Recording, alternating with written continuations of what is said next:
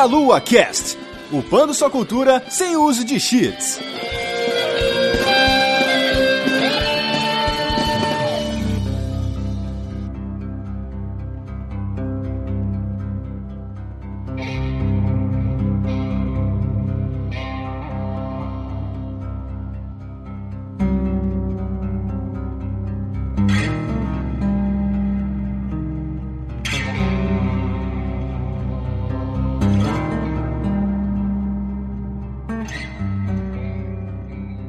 Saudações, queridos ouvintes! Está começando mais um Meia Lua Cast. Eu sou o Matheus dos Santos e hoje estou aqui com o senhor Caio Nobre. Fala, meus queridos amigos, uma boa noite, bom dia, boa tarde para todos vocês. E vamos falar dessa delícia desse game. Que saudade, cara. Que saudade, né? E direto lá da Fábrica Nerd, nosso grande amigo, Paulo. Ou Paulo Babaca pros íntimos. Ah, fala galera, beleza? Vamos falar desse filme, ou é game, né? Filme. Bom, dessa maravilha, essa obra-prima. Sim, com certeza. E mais uma vez, direto do Horror Database e Resident Evil Database, Monique Alves. Oi, gente, vou falar de um jogo que não é Resident Evil, mas que eu também gosto muito. Mora no meu coração. Sim, sim. De todos nós, né, cara? De todos nós. é impossível impossível não, não, alguém não, não gostar desse jogo, né? É, um dos melhores jogos já feitos, pronto, falei. Você já viu no título, mas a gente vai falar hoje de The Last of Us, a obra-prima da Naughty Dog até então, né? Exato. Que eu não sei, que pode vir dessa empresa. Sim. Mal conheço, considero pacas. então, vamos primeiro para nossos recados e faça os tiros valer a pena. Sempre.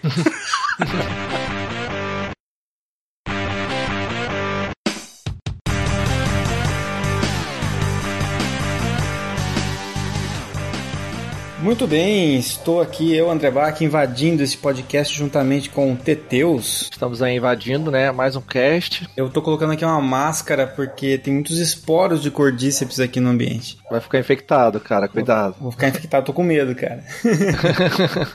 é, acabou a Comic Con Experience, acabou o BGS, né? Talvez nosso próximo evento aí seja a Campus Party. Assim esperamos, né? Exato, assim esperamos. Mas nesse meio tempo temos alguns avisos, né? Sempre temos avisos legais legais pra galera aqui. E um deles, para chamar atenção já, vocês vão ver aí no, no post um link bacana para uma pesquisa que a gente faz todo ano para determinar qual o melhor episódio que os ouvintes gostaram, quais episódios, quais programas, quais atividades que a gente faz que você gosta mais, deixar sua opinião, dar sua nota para nós, né? O tipo de perfil do ouvinte, né? Sexo, idade, tudo isso, né? Muito importante pra gente ter esse controle de fazer um conteúdo mais, mais centralizado pro público que a gente tem, né? Exato, direcionar, né? Pra ficar mais interessante para quem ouve. Então respondam lá rapidinho, dois minutinhos vocês conseguem responder, ajuda pra caramba a gente. Sim, e a base pro nosso especial de aniversário que a gente sempre faz. Talvez a gente faça na forma de um hangout dessa vez, né? Mas alguma coisa. E esses dados eles vão ser divulgados também quando a gente interagir com nossos ouvintes aí. Correto. E temos o nosso padrinho, né, cara? Padrinho. Que ajuda, né, a gente a manter boa parte das nossas atividades aí, né, Matheus? Sim, tem sido um estímulo pra gente poder manter as atividades no ar, o podcast semanal, as lives que agora estão, tipo, bombando aí, né, cara? Então. Exato, tem live quase todo dia, né? Isso é muito bacana e e boa parte disso é graças ao incentivo que a gente tem com os, com os padrinhos nossos, né? Então, quem tiver interesse, o Padrinho é um site brasileiro, então é bem mais tranquilo, bem fácil de contribuir, seja com um real ou com a quantia que você achar melhor. Isso, com o boleto, cartão nacional, o que você achar melhor, concorre a brindes e jogos e vários conteúdos exclusivos também. E também, Teteus, né? Já que passou esses eventos todos, a gente sempre gosta de ir lá com o nosso verde meia-lua e sempre destaca, né, cara, na multidão. Temos aí a Fábrica Nerd né, que fabrica as nossas camisetas, e essas camisetas que a gente usa aí nos eventos é a mesma que você pode adquirir lá, caso você tenha interesse. Sim, é o vamos batizar do Verde Delícia, né, cara? O Verde Delícia. Exato. Na escala de verde ali é um verde exclusivo meia-lua. Então entrem lá, vejam os produtos da Fábrica Nerd, nossa camisa, nossa caneca, além de vários outros itens lá que tem na Fábrica Nerd, é, almofadas, é, camisas, tem de tudo lá. Então dê uma conferida lá, já enche o carrinho e aproveite. Tem inclusive é, material lá do, do Resident Evil Database também, né? Isso que tá nesse cast, né, inclusive, da Monique. Exato, da Monique. Muito bom. Aproveita o cupom de desconto, né, que tem lá também. Sim, sim, sim, exatamente. E além disso, Teteus, é, para quem quiser anunciar o seu produto neste início do cast aqui, sempre nessa, nesse momento especial, com quem que eles podem entrar em contato? Entre em contato lá com a agência Protons. Pode mandar e-mail diretamente lá para Juliana da agência Protons, que é o e-mail juliana@agenciaprotons.com.br, né? Exatamente. Aí você pode anunciar o que você quiser aqui com a gente. Num cast desse, por exemplo, você poderia vender máscaras de oxigênio para quem estiver entrando em contato com os esporos do Cordízio. Vender armas, né? para um possível apocalipse zumbi, né, cara? Enfim, eu vou agora sair correndo daqui porque eu acho que tá crescendo algumas hifas de fungos saindo de alguns orifícios meus que eu não gostaria. Não identificados. E além disso, também tem muitos spoilers nesse cast, então fiquem avisados. O jogo é antigo, então escutem É isso aí, é, e tem- divirtam-se. As suas máscaras, tanto de esporos quanto de spoilers, e vamos lá. É isso aí.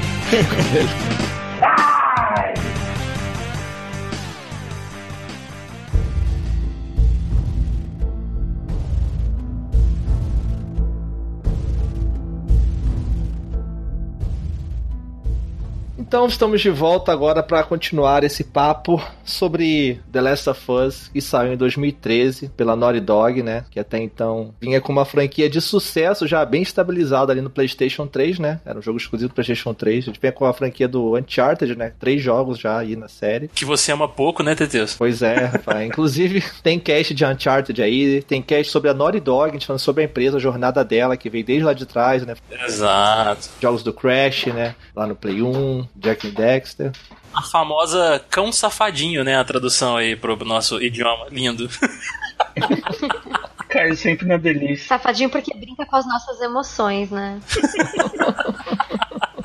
O game ele começou a ser desenvolvido em 2009, né, meus amigos? Logo após o lançamento do Uncharted 2. Ele foi desenvolvido, na verdade, o diretor criativo, ele é um amigo do Teteus, cara. Vale muito a pena falar isso aqui, né? Tem até foto. Meu brother. Brother do Teteus aí. Apertei a mão dele, dei um abraço, tu é amigo, né? É amigo. Tirou uma foto, Teteus. Tem um registro, cara. Tem a foto aí, cara. O Neil Druckmann, cara, lá na E3, eu encontrei o cara, ele tava doido pra ir embora. A Moni tava junto, né, a Moni também, controlar o Neil Druckmann. É, ele, ele não sabe pra onde olhar na hora de tirar fotos, gente. É muito engraçado. O Neil Druckmann? É, ele não sabe pra onde olhar. O olho dele fica girando, assim. Ele não sabe pra onde ele olha.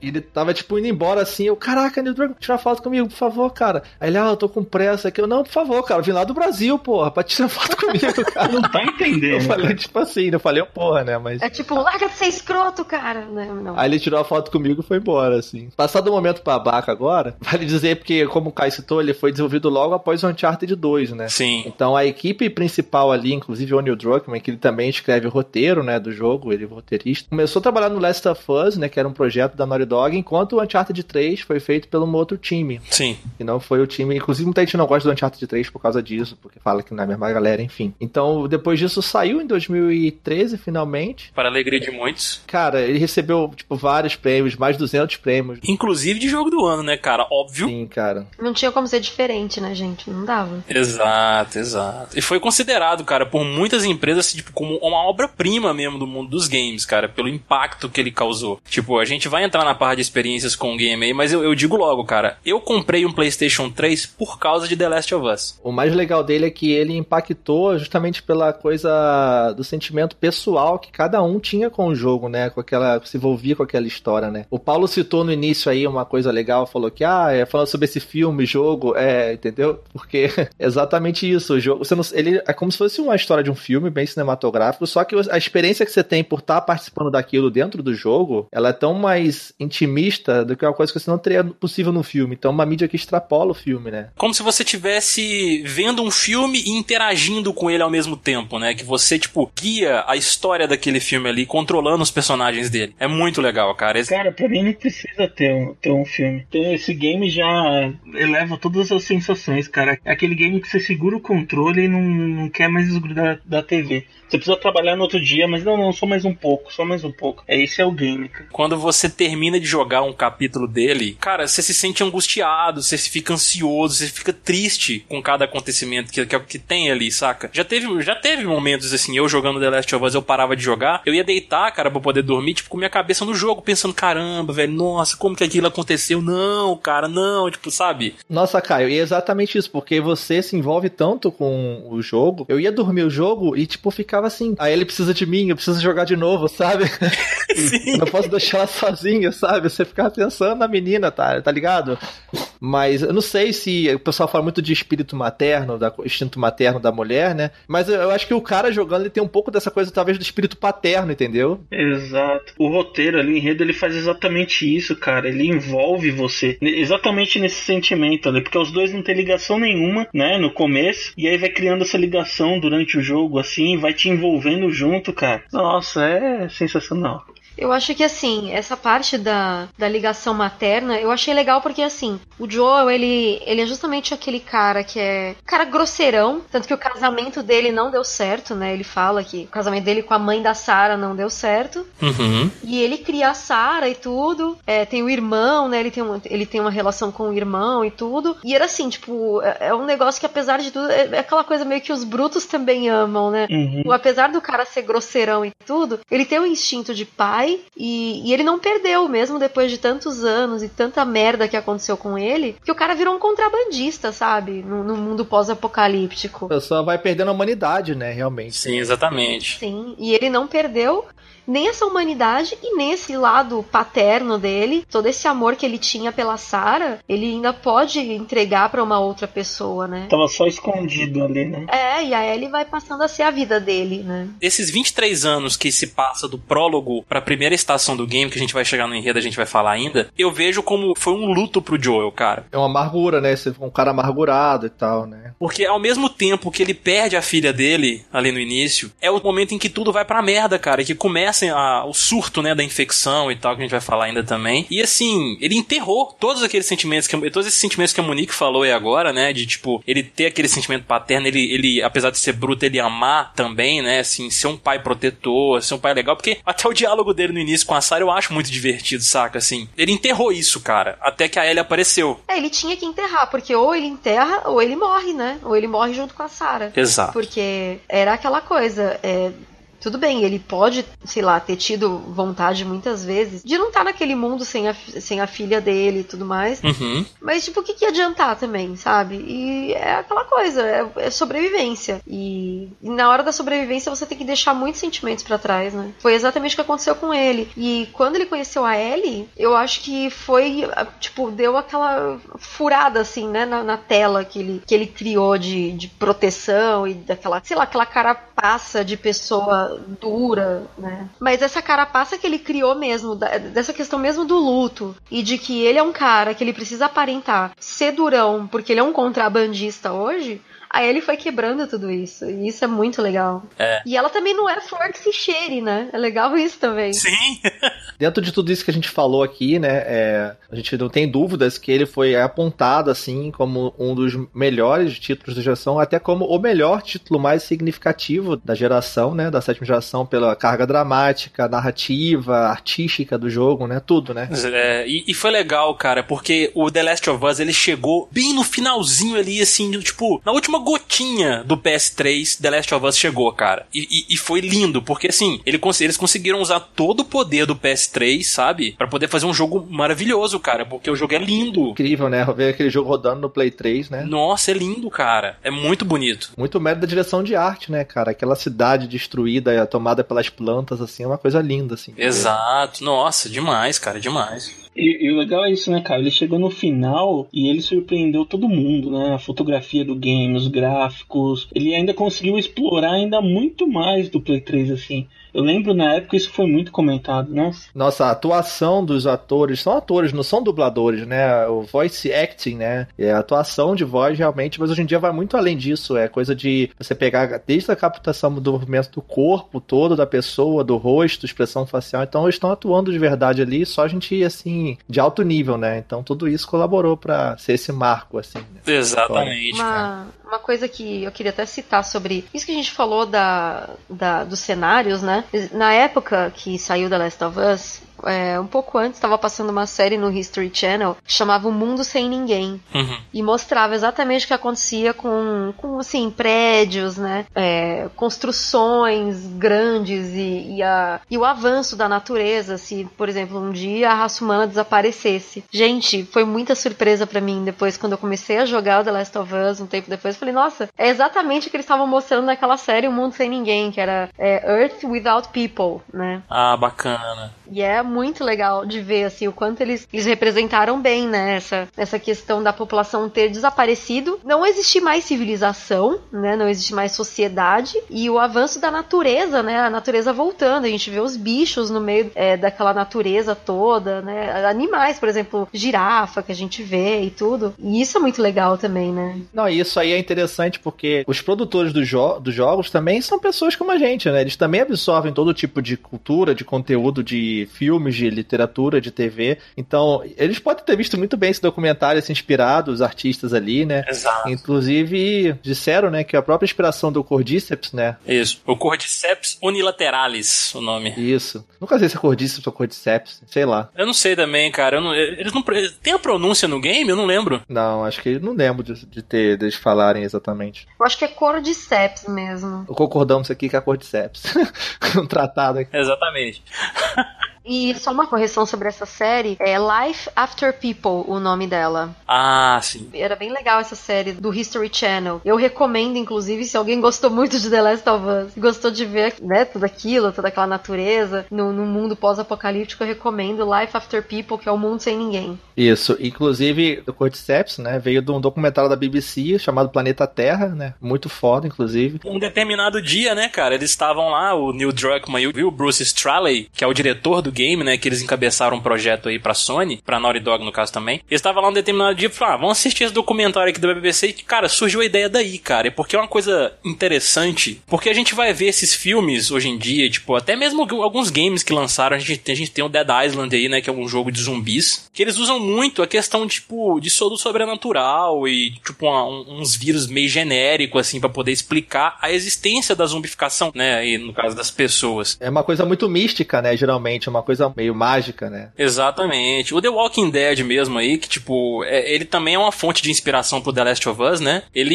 ele não fala, ele simplesmente não fala o que que causou o outbreak. Depois você vai vendo mais ou menos ali e mesmo assim você não sabe ao certo, né? Exatamente. Eles dão pistas, sempre dão algumas pistazinhas assim de onde foi, de onde foi, onde, onde que ocorreu, mas ninguém nunca fala exatamente o que é. O que é bem original desse caso, eu acho genial assim, é que eles não são zumbis, né? Propriamente ditos assim, né? Exato. É, a gente pega, por exemplo, o próprio Resident Evil, né? Chamam de zumbi porque é o que a gente conhece, mas é aquilo, né? Eles são seres infectados por um vírus que atua no corpo daquela forma. Vários tipos de vírus, como a gente vê passar da série, né? É, eles são zumbis, eles só não levam o nome zumbis. Assim como os ganados no, no, Resident Evil 4 também são zumbis, mas eles também não levam o nome zumbis. Porque existem vários tipos de zumbis, né? Uhum. E existe o zumbi do voodoo, existe o zumbi biológico, existe o zumbi alienígena, que veio, sei lá, um vírus alienígena, uma fumaça louca que transformou todo mundo em zumbi. Tudo aquilo em que você não pode ser controlado, a sua mente não é mais controlada, você é um zumbi.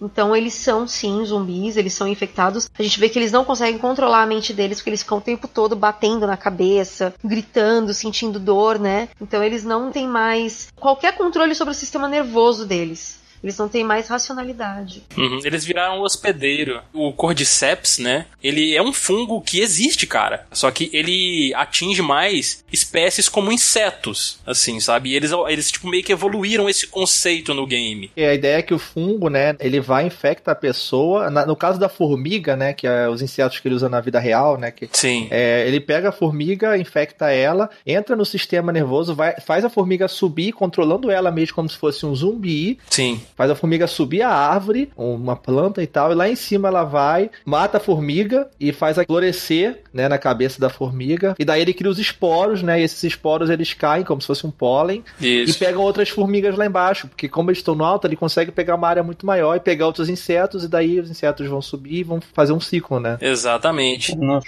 demais É isso. sensacional, cara. Eu, inclusive, a gente vai ver se consegue postar o link do vídeo da, do Planeta Terra documentário, que mostra bem explicado essa Nossa, coisa do, do, E é catastrófico o efeito do Cordyceps. É tenso. Eles falam, inclusive, no próprio documentário, que quando as formigas percebem que uma outra formiga está infectada com o Cordyceps, elas jogam para bem longe, para bem longe para não infectar outras. Tipo, não tem essa, sabe? A tá doente, dane-se, vai para bem longe daqui, sabe? É, é um negócio para tipo, sobrevivência mesmo. Não, e só pro pessoal ter uma ideia de como o Cordyceps age na formiga, para vocês terem uma ideia no game, quando ele infecta, né, a formiga no caso, tipo, ela começa a comer o tecido dela lentamente, né, substituindo tudo que há dentro dela ali. Aí depois, tipo, resta, resta apenas o, o exoesqueleto dela. Aí ela acaba explodindo no final das contas, porque ela virou apenas uma casca, saca? Uhum. É, é, o negócio é muito tenso. Aí acontece o que o Teteus falou, de, de ela explodir, literalmente explode mesmo, porque ela é apenas uma casca que vai, tipo, inchando. Tanto é que no, no The Last of Us, se vocês repararem, os clickers, que é aqueles que tem, que não tem a visão, né? O Cordyceps, ele estoura de tal forma na cabeça que fica aquele trem esquisito, parecendo um couve-flor ali, sei lá. Uhum. Ele, ele cresce para fora do cérebro da pessoa, né? Pra fora da cabeça. Isso que é legal também. Como ele ataca o sistema nervoso, ele vai diretamente pro, pra, pro cérebro, né? Ele, ele destrói justamente a cabeça do hospedeiro. Isso é, é, é avassalador, né? O, o, efeito dele, do, do cordyceps, no organismo do, do hospedeiro é avassalador. E, gente, é uma bela prova do que aconteceria se essa porcaria desse fungo mutasse. E conseguisse pegar humanos, né? Fosse pegar humanos. Ia ser.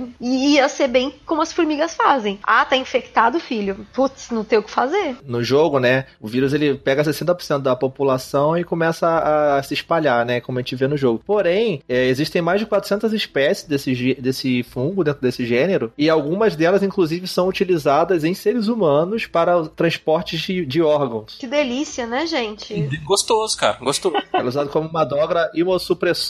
Ou seja, nem todas geram zumbis, assim. Nem todas são assim, dessa forma, né? É. Ainda. Ainda. O interessante, cara, é que o, o Cordyceps, ele funciona como uma espécie de controle populacional para os insetos, né? Aí no The Last of Us, ele tá servindo como controle populacional de uma espécie que é bastante numerosa no planeta, no caso, o ser humano. Aí dessa forma, o ser humano, ele se torna um novo anfitrião pro fungo. Daí a história do game, né? Do Outbreak lá e tudo mais. Aí quando ele finalmente começa, né? O, o fungo, ele deixa de infectar, de infectar apenas as formigas e passa para um novo hospedeiro, da mesma forma que acontece com outras doenças, como a gripe suína, por exemplo. Aí essa nova espécie, não identificada aí, né? De Cordyceps, né? Transforma primeiro os infectados em seres humanos violentos, que são aqui são os primeiros lá, os corredores, como a Monique fala, né, Monique? Isso. Já que a gente já trouxe essa parte dos estágios da evolução do vírus, então a primeira fase que a gente falou são os corredores, né, os runners. Ela entra na pessoa, ela vira como se fosse uma pessoa com raiva, né? Isso. Porque ela começa a perder as funções dela de pensar exatamente, começa a agir pelo instinto, né? E ela deve sentir muita dor, porque eles ficam batendo na cabeça e gritando. Então, acho que um dos primeiros sintomas do, da doença do, do, do Cordyceps, com certeza deve ser uma dor de cabeça avassaladora, assim,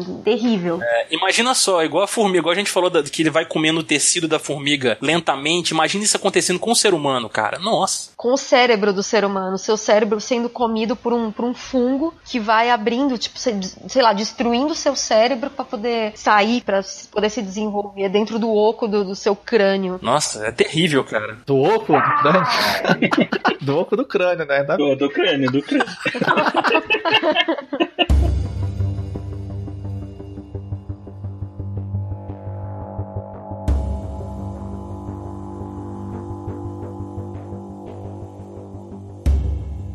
E é importante lembrar que tem uma outra categoria entre os corredores e os clickers, né? Os instaladores, que são os perseguidores, que é um estágio em que o, o começa a sair começa a cegar a pessoa. Ou stalkers, né? Stalkers também, né? Sim, exatamente. Eles não são nem os corredores e também não são os instaladores ainda, mas eles também são insuportáveis, igual. Nossa, nem fala. E, esses aí é o que, tipo, uma mordida te mata, né, no game. Também, é. Eles... é. Eu entrava em pânico, cara, quando tinha momentos que tinha os corredores junto com alguns clickers. Aí, tipo, vinha o clicker lá de longe, cara. Eu falei, puta que pariu, mira lá, mira lá. É, então, tem o runner, aí o stalker, né, que são esses que ficam os perseguidores, que é tipo como começou a nascer, a crescer o fungo um pouco para fora da cabeça, até ele chegar no estágio do clicker, né? Uhum. Então os stalkers você nem percebe muito bem no jogo, né? Porque eles são meio parecidos com runners, né? É. Além deles ficarem também explorando tua rede social, vendo tuas fotos, é... Falando mal de você. Ai, ai. Enfim, depois aí o fungo crescer na cabeça, ela vai e, tipo, explode a cabeça do cara praticamente e ele perde a visão, né? Então ele deixa de ver, só que isso faz ele emitir uns- uns- uma coisa que é quase uma ecolocalização, que ele fica, é o chamado instalador no Brasil, Sim. ele fica fazendo o barulho Nossa, isso é terrível, velho. Isso é terrível, isso, cara. Nossa, barulhinho aí, cara. Arrepia. Se ouve barulho, já sabe que vai dar merda. Se você ouvir esse barulho um dia na sua vida, anda devagar. Só isso que você vai fazer. É. Se abaixa. Eu deito em posição fetal e fico onde eu tô.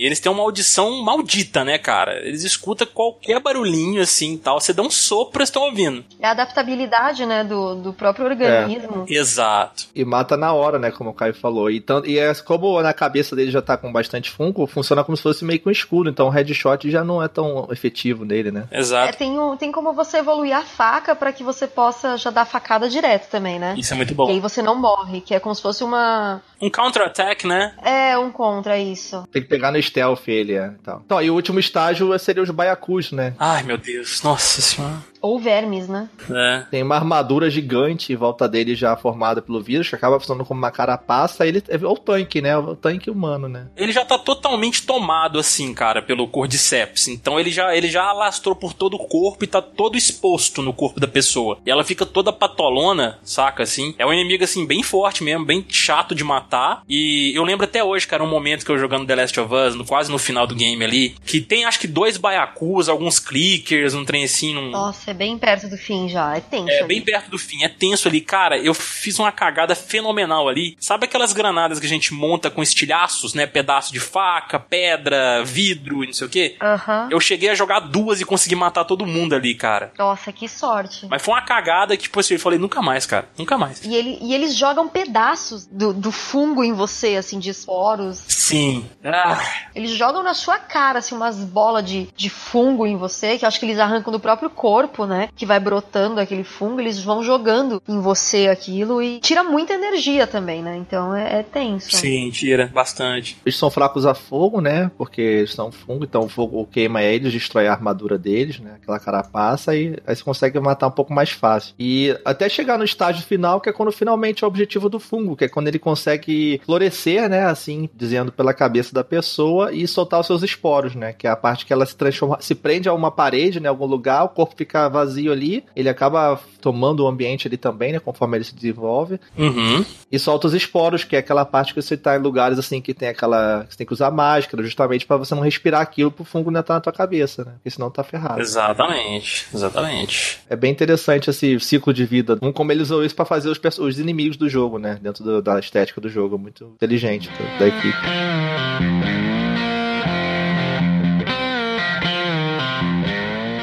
Uma outra curiosidade bacana sobre a produção do game é que originalmente o Joel ele seria o pai da Ellie, né, no primeiro roteiro lá no esboço do roteiro que eles fizeram pro game, né? Só que aí o próprio Neil Druckmann ele falou que ele abandonou essa ideia porque ele não teria muito pra onde ir. Além do mais, o, o Joel ele tá fazendo tipo qualquer coisa pela filha dele, uma coisa que qualquer pai faria. Seria óbvio, né? É meio óbvio, exatamente. Ele preferiu dar uma facada direto no coração mesmo, foi isso.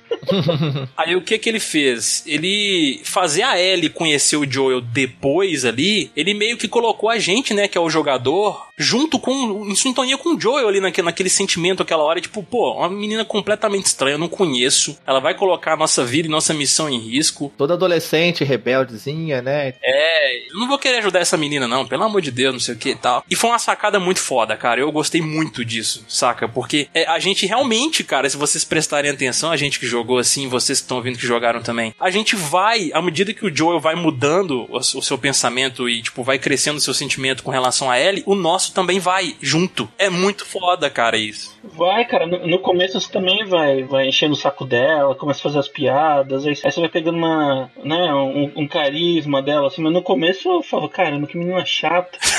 né?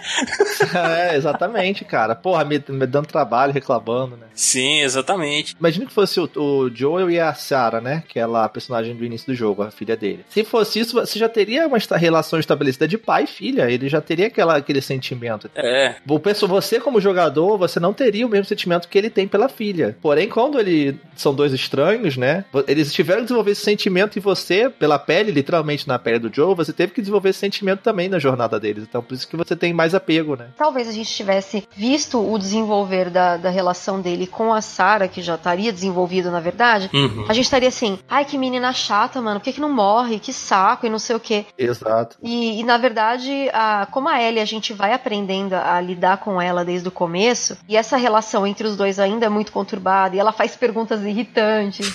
Sim. Ela fica assobiando, ela fica tentando assobiar, ela fica tentando contar piada. Tudo isso vai fazendo com que a gente vá construindo essa relação junto. Porque se fosse a Sarah, talvez a gente falasse, ai, mano, É. que saco essa menina, cara. Por que ela não morre logo? Não dá pra deixar ela pra trás? E com a Ellie, não, porque a gente aprende a gostar dela desde o começo. Assim como o Joe tá aprendendo a gostar dela, né? Esse roteiro da Naughty Dog, ele foi muito bem amarradinho, assim, os ciclos dele, né? Porque ele já mostra uma relação de pai e filha ali do Joe e da, da Sarah no início, né? Já bem construída, a gente percebe que os dois se dão bem, né? Sabe que os dois tiveram problemas, não tem a mãe, ele tem alguns problemas com a mãe, não sei o que e tal. Aí o jogo vai, isso não é spoiler pra ninguém, o jogo vai e mata a Sarah no início ali. E, tipo, a gente toma aquela porrada junto com o Joel, porque é um momento realmente muito emotivo, cara, quando aquilo acontece. Sim, sim. Ali você percebe que o, o jogo não é brincadeira, o negócio veio pra, Dá um tapa na cara, né? É. pra dar tapa na cara mesmo, pra mexer com o seu emocional. Você fala, como assim, cara? Matou a filha dele? Não pode, não. 10, 10 minutos de jogo, você já tem esse tapa e, tipo, você pensa, agora o que que vem, né? Olha o genial da Naughty Dog, cara. Ele, ele fez a gente ficar angustiado, triste, de luto com o Joel. Aí depois, igual o Monique falou, ele começa a fazer a gente construir a relação com a Ellie, até que no final, tipo, a gente tá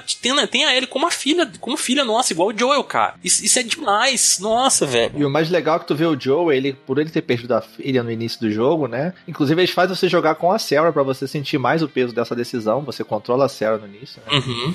Mais uma coisa aí de, de você pegar o jogador. Então, eles fazem o Joe, que é um cara que queria largar essa parada de família, porque já sofreu muito, teve problemas com a mulher no passado, e perdeu a filha, né? Por- inclusive que ele perde a filha justamente com a questão, não é nem por causa dos monstros, é por causa do, da- do ser humano, né? Que acaba matando ele por arrogância, assim, na hora, né? O, um soldado lá. É. Então, ele pensa, ah, nunca mais quero saber de filha, de família, e ele é relutante a isso, ele tenta não se segurar a, a Ellie, ele tenta ignorar ela e não se apegar a ela justamente por causa disso, né? Porque ele não queria perder de novo a filha dele, né? E isso foi interessante você falar, Teteus, que é, é muito legal, porque assim, é, essa questão da Ellie e do Joel mesmo, aí a gente vai entrar nessa questão da, da- do sistema de captura de movimento, que, cara, isso foi uma das coisas, assim, mais sensacionais no The Last of Us, e, fica como curiosidade pra quem quiser ver. Tem vídeos, né, gente, no YouTube, de tipo, não cenas do game, mas dos próprios atores, cara, gravando com sensores no corpo e tal, assim, fazendo as cenas, atuando mesmo, saca? Que dá até pra você ver o Neil Druckmann lá no cantinho, assistindo a cena e tal, que é o Troy Baker, que faz o Joel, que é fodástico, né, Teteus? Troy Baker, S2. É S2.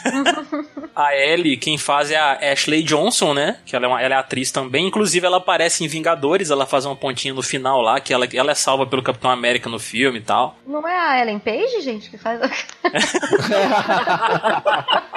Baita polêmica disso aí. E, e vale ressaltar, né, cara, trazendo um pouco pro lado aqui do Brasil, que nós teve, teve a dublagem em PTBR, que é sensacional também. Muito foda. Eu joguei o jogo todo em português do dublado, é do Brasil. Eu também. Depois eu só joguei na DLC a versão é, em inglês pra ver como é que era. E é muito foda o trabalho de dublagem. Né? Eu joguei inteiro dublado. Três vezes que eu joguei esse jogo, eu joguei as três vezes dubladas. Eu também, cara. Eu adoro, velho. A, a voz da Ellie é a Luísa Caspari que faz, que inclusive já gravou um podcast com a gente aqui no Meia Lua É. sobre dublagem e tal. Ela fala do trabalho dela no The Last of Us também. Link no post. Ela é cantora, né? Exato. E o Joel quem faz é o Luiz Carlos Percy, né, também, que é um dublador bem legal, bem famoso aí também. E, e- entre outros, né, gente, que tem vários dubladores famosos no The Last of Us. Só uma curiosidade, tem a parte do David, que faz um papel de vilão, assim, né? Vamos dizer assim. É, na parte da neve, né? Ele quem fa- é dubla o Nolan North, que é o, o Nathan Drake do Uncharted.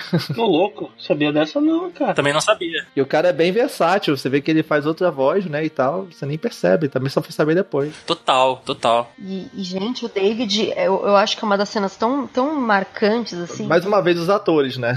É. É bem isso. Eu acho que grande parte do que, do que a gente vê em, é, em The Last of Us, esse, todo esse crédito vai pra, pra emoção mesmo que eles passam, né? Porque como não odiar o David? Nossa. Como não ter um ódio absurdo desse, dessa criatura, que para mim não é nem um ser humano. É, é um absurdo, a gente cria nojo do, do, do personagem, assim. Já que a gente falou sobre quem faz é ele, quem faz é o Marcos Verza. E o Marcos Verza, o senhor está de parabéns que eu odiei o senhor, viu? O senhor é muito bom no que faz. Marcos Verza faz quem? O brasileiro? Sim, o sim. E, e a da tese é a Miriam Fisher, que faz a Jill Barrymore, Angelina Jolie, enfim. Exato, exato.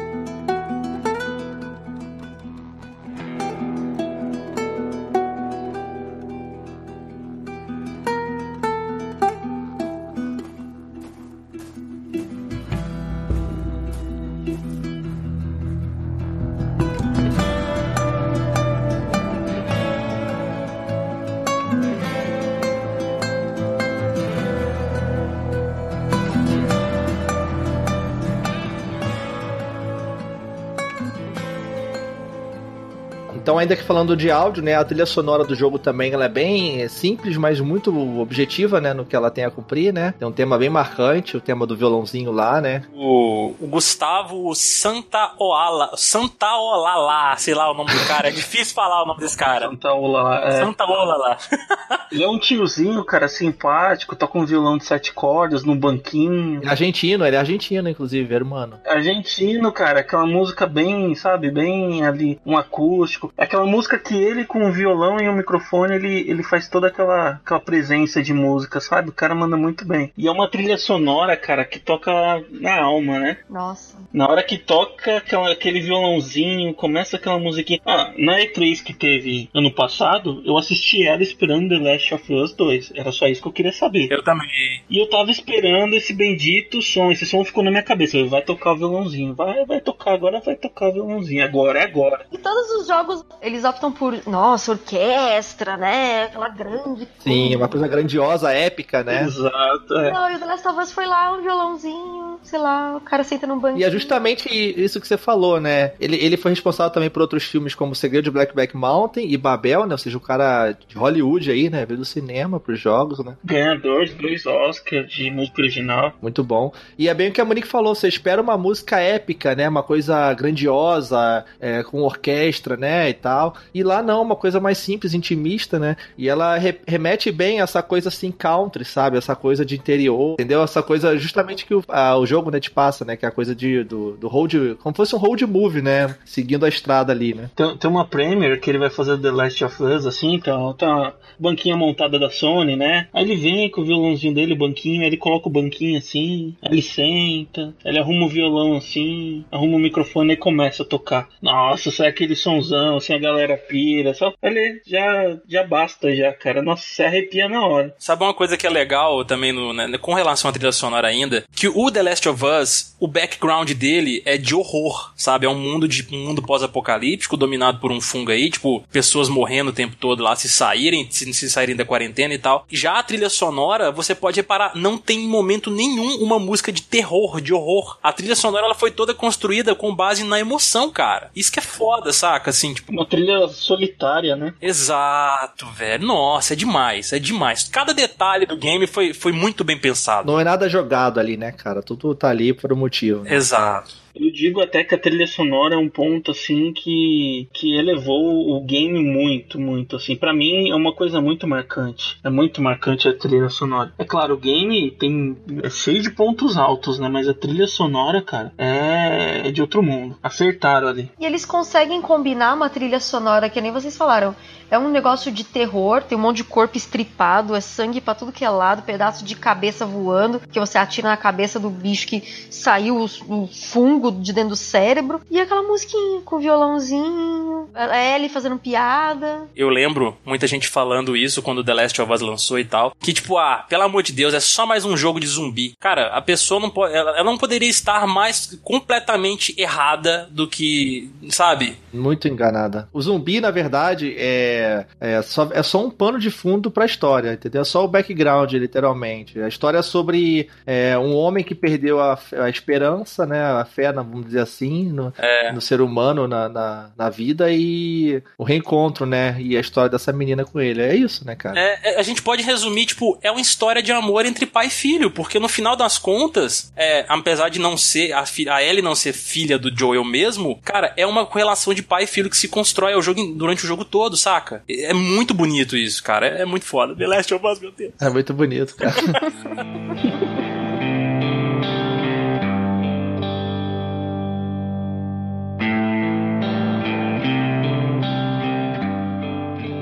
Só algumas curiosidades aqui pra gente citar antes de, de partir logo pra parte de jogabilidade, pra entender como é que funciona o jogo. A Ellie, né, teve toda aquela controvérsia da Ellen Page, que a gente brincou, então é até estranho você ver que a própria Ellen Page parece que reclamou disso, e logo depois você viu que no primeiro trailer era muito parecida, né, quando apareceu lá na E3, e logo depois você viu que mudou bastante a personagem, assim, o modelo dela, né, acho que eles deram uma, uma suavizada ali, né. A Ellen Page eu acho que chegou a processar, não chegou a processar a, a Naughty Dog, deu mó, deu mó rolo. Deu mó rolo mesmo, cara. E a influência que a gente falou da coisa do, do filme, né? Tem muita coisa daquele filme A Estrada, que o pessoal costuma comparar muito, aquele The Road. Vou ler a sinopse do filme só pra vocês terem uma ideia. Uhum. É, a América é uma sombra sinistra e cinzenta de si mesma após uma catástrofe. Um homem e seu filho vagam por este mundo pós-apocalíptico, tentando manter vivo o sonho da civilização. Eles viajam em direção ao mar, vivendo de melhor maneira possível, tentando evitar gangues de humanos selvagens que querem transformá-los em escravos ou pior. Caraca. Olha, essa parte dos humanos, inclusive, é, e é uma coisa que tem muito em The Walking Dead que comentam, né, sobre que na verdade ah, as pessoas na verdade têm medo dos zumbis, mas na verdade o pior do, do, do, do apocalipse zumbi são os seres humanos. Uhum. É bem isso. É, eu não sei o que, que, é pior. Eu acho que eu preferia enfrentar instalador muitas vezes no jogo do que enfrentar humano. É insuportável. E, tipo, a forma como eles tratam você como não como um semelhante, mas como um lixo, sabe? Onde que tá você, seu seu merda, sabe? É horrível. Tem governo sem leis, assim, até tem um governo, né, no mundo, tem ali uma resistência, assim, que tenta... Você não tem como controlar uma civilização nesse caos, né? então você tem que usar o poder, né, tem que é, usar artifícios para poder controlar. Então o povo, às vezes, não se contenta, não é, não tem igualdade nas coisas, então acaba tendo confusão, problemas e tal. Então não tem re, é, regras e leis, assim, então o povo se solta, né, vale a sobrevivência, realmente. O mais forte sobressai, né? É, exatamente. E foi foi muito bem citado aí pela Monique mesmo, do, do, The Walking Dead, porque se você pegar a série hoje para você assistir, cara, acabou zumbi. Zumbi não é mais ali, tipo, a grande ameaça. E essa questão deles terem se inspirado no The Walking Dead que a gente comentou lá no início foi justamente por isso, porque, igual a Monique falou, cara, a maior ameaça não é o zumbi, é o ser humano, cara. Porque assim, esse tipo de acontecimento pós-apocalíptico, seja de alienígena ou seja de zumbi, né? Cara, isso testa os limites do ser humano. Sim. Revela as pessoas, mostra do que elas são capazes capazes de verdade, sabe? Quando... A gente volta a ser seres é, primitivos ali que lutam pela sobrevivência, né? Tribo lutando contra a tribo em busca de recursos e do melhor lugar e assim, né? Exato. Eu vi uma tirinha quando, agora que voltou essa, última, essa nova temporada aí de The Walking Dead, né? Agora que tava essa temporada atual aí, que tá focando no Nega em tudo, que eu não tô assistindo, na verdade, né? Porque eu ainda tô. Eu tô acompanhando pelo Netflix, então eu tenho que ver ainda a quinta temporada. Mas assim, era uma tirinha bem engraçada que falava assim: no começo de, de The Walking Dead, você, falava, você olhava, tinha um matinho balançando, aí saiu uma pessoa e falava assim: ai, que bom é só um humano. Aí, tipo, nessa temporada nova, na verdade, tá vendo um matinho mexendo, aí sai um zumbi e fala, ai, que bom, é só um zumbi, né? Ou seja, o zumbi passa a não ser nada, né? Ele é só aquele probleminha ali, tipo, ele é só, sei lá, ele é os boletos pra pagar, sabe? Mas o pior mesmo é o chefe, sabe? Os colegas chatos. Isso que é o pior, entendeu? Ótima comparação. Tipo, o zumbi virou uma constante. Agora, o, o humano não. O humano, você, você esperava que fosse um outro comportamento, né? Você esperava que houvesse uma forma de empatia entre os seres humanos, cooperação, mas não existe. É cada um por si e Deus por mim, na verdade. Nem Deus por todos, é Deus por mim só. E dentro disso que a Monique falou também, a gente pode entrar agora no quesito como funciona o jogo e a mecânica dele, né? Porque apesar de tudo, ele é um jogo. Ele tem uma história, tem tudo isso, mas ele é um jogo. Você tem que jogar ele e o jogo tem que ser divertido, tem que te prender, né? Senão não adianta nada ali ter tudo isso, mas não ser uma coisa interessante, divertida de jogar, né? É. Ele usa esse. É um jogo one shooter em terceira pessoa, né? Você joga ali usando o Joe, enquanto tem a Ellie, né? Com, é, que é a sua amiga, né? Até certo ponto do jogo. No início tem a Tess também, né? Que te ajuda. Como se fosse um IA ali que vai fazendo ajuda para você participando da, do combate algumas vezes e tal. É, e elas sambam na frente do instalador. É, são invisíveis também, né? São seres invisíveis. É um ponto meio esquisito do game mesmo, né? Os seus personagens ali de que acompanham durante o game, né? Eles serem invisíveis aos inimigos, mas eu achei bom, uma boa sacada disso aí, porque, cara, pega games, eu posso dar um exemplo aqui agora, que é o Assassin's Creed Syndicate, que você tem a sua gangue, né? E eles te acompanham nas missões de vez em quando quando você chama eles. Velho, é batata. Você tem uma IA que é a sua amiga, e se os seus inimigos verem, atrai eles, é, é uma merda, cara. Porque era só eu chegar numa missão, tipo, eu tô com os caras, aí eu tô stealth. Aí, tipo, eu tô indo stealth e tal, e falo pros caras esperar. Se eles avistam o inimigo de longe, eles vão atrás, cara. Eles não. Sabe? Cara, o, Kai, quer um exemplo melhor que isso? Ah. Pra você que reclama aí da Ellie e tal. Ashley de Resident Evil 4. Nossa. Nossa senhora. Vocês queriam uma Ashley de Resident Evil 4 no Last of Us? Não. não, não, não, ninguém tá reclamando, assim, tipo. Não, eu não tô reclamando, não. Eu achei foi bom eles terem, deixado e- eles invisíveis, entendeu? Mas assim, não é- eles não são tão idiotas assim, é só às vezes que o personagem passa no lugar errado, quando vai trocar de cobertura e tal, enfim. Ah, sim. Mas é que é engraçado. É que é bem engraçado quando isso acontece. Tipo, você tá lá escondidinho. Meu, a Tese e a, e a Ellie ficam trocando de lugar, que nem umas loucas na frente do Levantando. correndo, correndo. E tipo, você fica, mano, como assim? E o interessante é que a IA ela te ajuda, cara. Ela tem essa parte da invisibilidade aí do pessoal não perceber, mas ela tem a parte que ajuda. Tipo, ela, quando a Ellie tá com a arma também, igual ela, quando ela pega a bereta, ela também atira nos inimigos, mata os inimigos. Ela, tipo, pula nos inimigos, assim, tipo, fica mexendo neles lá, dá facada atrás deles. Nossa, muito bom. E ela fala, seu otário! é, muito bom.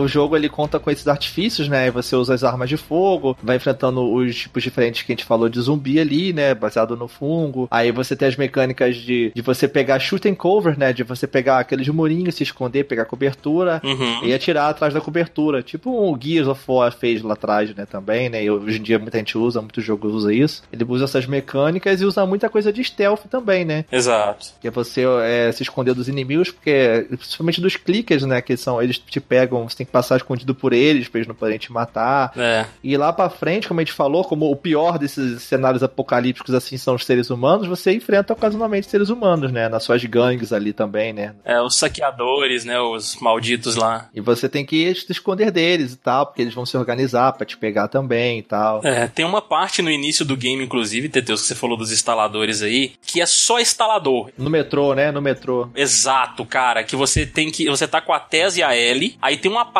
lá que parece um escritório, eu não sei bem onde é que você tá ali, não lembro mais. Mas tem vários instaladores e você tem que passar stealth, porque assim, você tem a faquinha, igual a Monique citou lá no início, tem a faquinha que você dá um golpe e mata o instalador. Mas é uma coisa que o The Last of Us faz muito bem, mesmo no nível normal, é escassez de recursos, cara. Você tem que administrar muito bem o que você tem de munição e de itens pra crafting, né? Que o jogo também tem um sistema de crafting pra você criar os itens aí, seja é, seja faca, seja bomba, seja kit médico, essas coisas, né? E, pô, é, é demais, cara. Assim, o jogo ele te força ao limite mesmo, ele, ele te dá realmente aquele sentimento de sobrevivência, porque ele o tempo todo ele te faz explorar o cenário, você tipo mata os inimigos ali, mas aí você termina, você não vai pro próximo cenário, velho. Você tem que explorar, senão você se ferra mais pra frente. Isso é muito bom, cara. E, e entra o lance do craft, né? Que você tem que pegar as- os equipamentos, os materiais ali. Você pega uma tesoura e pega um- uma latinha, você bota ali dentro e faz uma, uma granada que explode e taca é, lâminas e tal, fragmentos. Pega um pano e um álcool, você faz um curativo, né? Faz um molotov. É bem interessante esse negócio de você ter que coletar recursos tipo, e sobreviver, né? Sim. Essa, essa é uma grande diferença para Uncharted, né? A interação que você tem com o cenário de pegar ambiente, é, pegar objetos, combinar. Isso foi, assim, uma, uma grande diferença para Naughty Dog, assim, que ela implementou no game. Essa questão da interação do cenário também é uma coisa muito interessante. Você interagir com qualquer qualquer coisa assim. Você abre gaveta, você abre armário, você abre cômoda, tipo, pega coisa debaixo de cama, sabe? É muito legal, cara, assim, é muito legal mesmo. O lance também de você interação, você vê muito forte no combate dele, que foi uma coisa bem impressionante na questão do, da própria apresentação, que é muito visceral, assim, sabe? Você sente o peso das porradas, assim, cara. Nossa, e quando você pega o bastão, né, gente? Quando você bate na cara do inimigo com aquilo, você sente mais, ai, que gostoso, eu quero bater mais.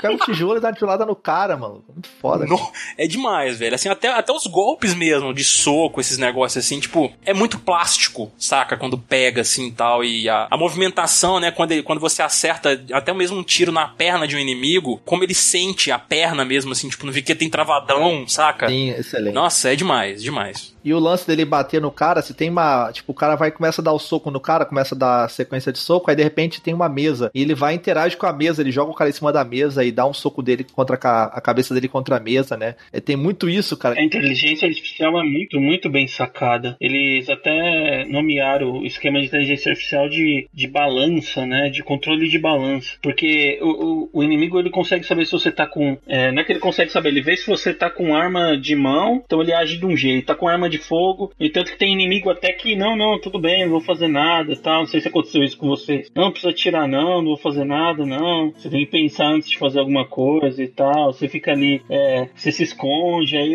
aí o inimigo se esconde também e tal. Isso tem um, tem um equilíbrio muito legal conseguir fazer. Eu rodo o cenário inteiro até eu, até eu fazer, pensar no que, que eu vou fazer, porque eu gosto muito de matar todos eles no stealth pra economizar minhas coisas, porque eu sou mão de vaca em qualquer jogo, gente. Tamo junto, Monique. Nossa. Mão de vaca não, é estratégia, estratégia. É, não, é mão de vaquice mesmo, que tipo, ah, eu não quero gastar meu, a minha munição. Ah, eu não quero gastar. Vou guardar esses três tijolos aqui. Exato.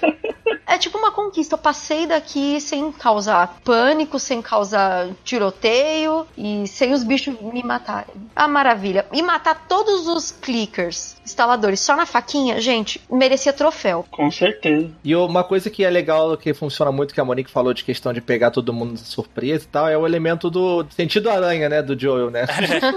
Muito bom. Não, mas eu acho isso legal, sabia? Esse elemento de ouvir o som, porque como é pós-apocalíptico, não tem ninguém, não tem população, não tem nada, você realmente só ouve o que tá vivo, o que se mexe, né? Então eu acho que faz um pouco de sentido quando ele, a gente para e ele, eles ouve os instaladores ou os corredores, saca? Assim. Já não tem mapa, não tem nada no jogo, né? Então é um jeito de você se localizar também, né? Pra quem não entendeu, ele se concentra e você consegue parar e ouvir o som ao seu redor, é meio que você vê entre as paredes. É como se fosse o Detective Mode do Batman ali. Sim. o modo da gente conseguir jogar esse, é, é esse sentido dele, né? Controlar esse sentido. A forma gráfica que ele exibe pra gente pra poder jogar esse sentido. Eu acho que ele teve anos e anos, porque como ele é um contrabandista, muitas vezes ele tem que sair daquela área de segurança criada pelo governo. Ele teve que fazer isso para sobreviver mesmo. Então foram anos e anos aprendendo essas técnicas para ver se não ia passar por corredores, por instaladores. Então eu acho que faz todo sentido, até para poder escapar do negócio sem os guardas perceberem. Então eu acho que faz todo sentido dentro do jogo. Eu acho que não. É verdade. E não foi uma coisa que ele aprendeu de uma hora para outra. Ele teve 20 anos aí para desenvolver isso, né? Então. Verdade, Monique, bem colocado. É verdade. E é um elemento de jogabilidade, né? Além de tudo, é um jogo também, né? Sim, sim, é. Então, para fechar essa parte, tem o modo online do jogo, né? E apesar de ser um jogo focado na história, o modo online dele foi muito elogiado, né? Vou ser sincero, eu não joguei nada do modo online. Eu joguei pouco. Eu não, eu não gostei. Eu joguei, eu joguei, mas eu não, não gostei não. Ele tem dois modos legais. Ele tem um modo lá que eu gostei mais, que é o de sobrevivente. Você vai jogando por dias, né? Então, a, os suprimentos que você vai pegando, tal, você vai guardando e aí se você morre, você volta desde o primeiro dia, vai jogando. Eu acho que é o modo mais legalzinho assim. Mas Uncharted, The Last of Us, assim, eu não jogo muito online não. Ele tem bem a questão da, de um pouco da experiência do jogo, né? De você sobreviver realmente, você não vê o cara no mapa, né? E ficar aquela coisa andando em stealth, os dois times ali, Exato. usar o arco e flecha, né? Bem interessante essa São coisa. grupos de caçadores, né? É, exato. É muito interessante. Eu acho que eu, eu mais não gostei pelo modo de jogar um multiplayer assim em terceira pessoa, tá? Não tô tão acostumado, então é mais pela jogabilidade assim do que o, o jogo em si, né? Eu- é interessante a ideia. É, verdade.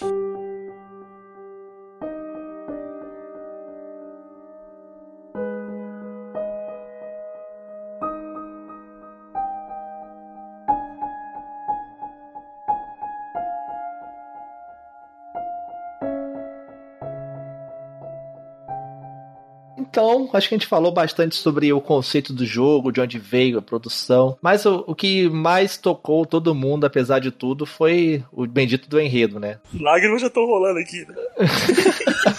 a musiquinha tocando, cara. A musiquinha tocando. Nossa, é. sim.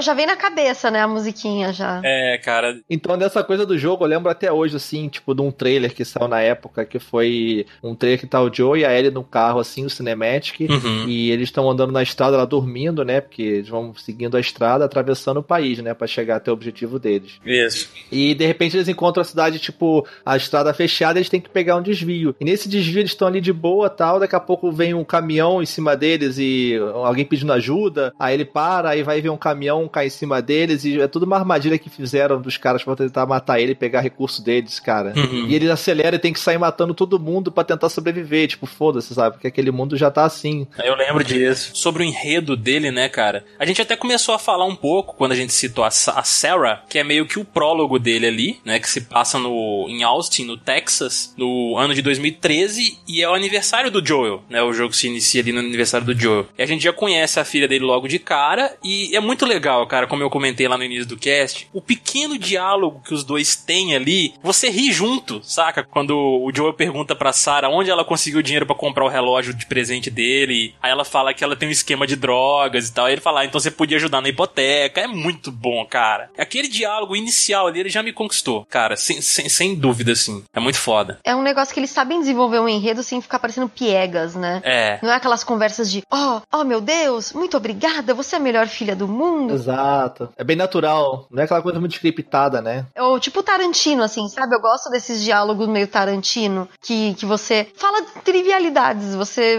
você não fica o tempo todo falando como se você estivesse numa novela da Globo, sabe? Isso eu achei sensacional, assim, no The Last of Us. Tipo, aí ele fica. Ai, não consigo assobiar. Aí ele, ah, que ótimo, mais uma coisa pra você me irritar agora, sabe? e isso te aproxima muito do personagem, né? Porque você se identifica com a, com a situação, né? Sim. Exato. Aí a Sarah, ela adormece e o Joel coloca ela na cama em seguida, né? E depois ela acorda com um telefonema e é o Tommy, o irmão do Joel, né? Tipo, tá precisando, dizendo que tá precisando falar com ele com muita urgência. E, tipo, a gente já começa a perceber ele junto com a Sarah que tem alguma coisa errada. Aí pouco depois ela encontra o Joel, né? Tipo, já ele tá sujo de sangue, suado e tal. E do nada aparece um dos vizinhos já infectado pelo fungo aí, o Cordyceps, já meio maluco, né? Ele já meio que tá virando um corredor ali e tal, e o Joe vai matar ele. Aí o Tommy aparece e eles começam a fugir. Aí eles começam a entrar no, no meio do caos da cidade, que começa o outbreak, tá tudo indo pros ares já assim, tipo... E você vai vendo, tipo, assim, como espectador, né, na visão da Sarah, tudo que tá acontecendo ali em volta, como se fosse uma cutscene interativa, assim, basicamente, né? É, aí eles estão fugindo, eles sofrem um acidente, a Sarah machuca a perna, né, aí o Joel começa a fugir com ela a pé mesmo e tal. Aí eles deixam. O Tommy fica para trás em algum momento lá. E, cara, é aí que acontece. Nossa, igual o Monique falou, os 10 minutos iniciais do game é pra te dar um soco na cara e uma joelhada no estômago, cara. Porque. velho, nossa, eles encontram um militar e, como líderes, né, são muito filha da puta e, tipo, nesses momentos que tá tudo indo pros ares, pro inferno, eles não ligam para ninguém, o, ele tem ordem de, tipo, não deixe ninguém sair. Elimina todo mundo. Também não adianta também demonizar o cara que pensa assim, ele não sabe quem tá infectado e quem não tá, entendeu? É, é sim, é verdade. o cara tá ali, cumprindo uma ordem, ele vê uma garota vindo pra direção dele, se ele não tomar uma atitude, cara, ele que vai morrer ou vai matar a equipe dele toda, entendeu? É muito fácil você criticar o cara também, entendeu? É, realmente, realmente, é, você tem razão. Mas eu, eu acho, assim, ah, tudo bem, ali no início já não tava, eles já não tinham um esquema de detecção da infecção bem desenvolvido igual eles têm depois. Tava tudo muito novo ainda, né? Ninguém sabia o que estava acontecendo e você não sabia exatamente o que era, como as pessoas ficavam daquele jeito, então é normal esse medo, né, que as pessoas estavam tendo. Aí o cara dá uma saraivada de bala, o Joel se livra, mas a, uma delas pega na Sarah e caralho, velho. Nossa. Naquela cena dele chorando com ela nos braços, cara, quando percebe que ela tá morta. Nossa, cara. Sabe o que, o que mais me doeu nessa, nessa cena, nesse diálogo? É, é ele falando com a Sarah que vai ficar tudo bem e não vai, cara. A gente sabe que não vai, que ela vai morrer. E, e nossa, e depois que aparece ela morta e ela fica com os olhos abertos e, tipo, tem uma lágrima escorrendo no rosto dela, assim, saca? No final das contas. No dela e no meu, né? No nosso. E no nosso, é.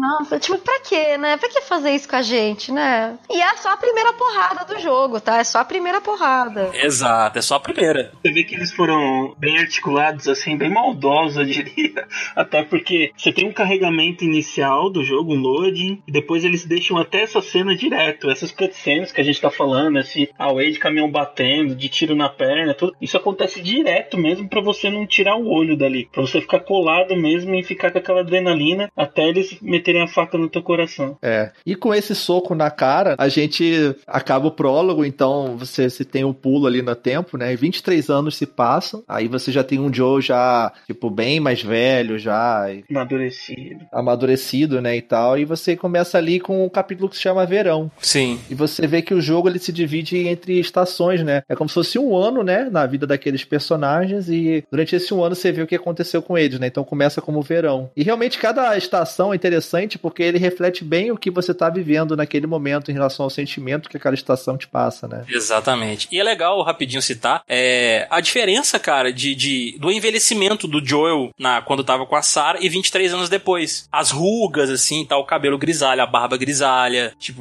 é muito legal esse detalhe também. O Caio marcou bastante, ó, tá vendo? O Caio já vai querer falar das características e tal, do peitoral, a mudança. Exatamente. O Joel tá mais forte e tal. A barba, né, cara? Ele é mais amadurecido, assim, mais, né? Lumber, lumber sexual, né? Na verdade, ele tá com cara de não tá cansado dessa merda toda. Tipo, me leva logo, sabe? É, ele tava meio que no. Ele tava no Me Leva Logo, realmente, né? Com certeza, né? Ele se fechou ali, né? Ele, ele passa muito essa impressão de fechado mesmo ali, de ah, vamos viver o, o resto aí que falta e pronto, que minha vida já acabou. Mais ou menos isso, como se ele estivesse vivendo cada dia, assim, como se fosse. Tanto faz, sabe? É, Tipo, ele virou um contrabandista. Não tem mais por que ter respeito por ninguém, porque ele perdeu tudo que ele tinha. Sim. Tipo, a vida naquela, naquelas zonas de segurança um lixo, porque eles não têm comida direito, eles não têm recursos direito. Então é é uma vida de merda que eles têm ali. Sei lá, é desumano a forma como eles são tratados ali, mas não tem muito o que fazer, Não porque. tem o que fazer, não tem recurso pra todo mundo, não tem como tratar.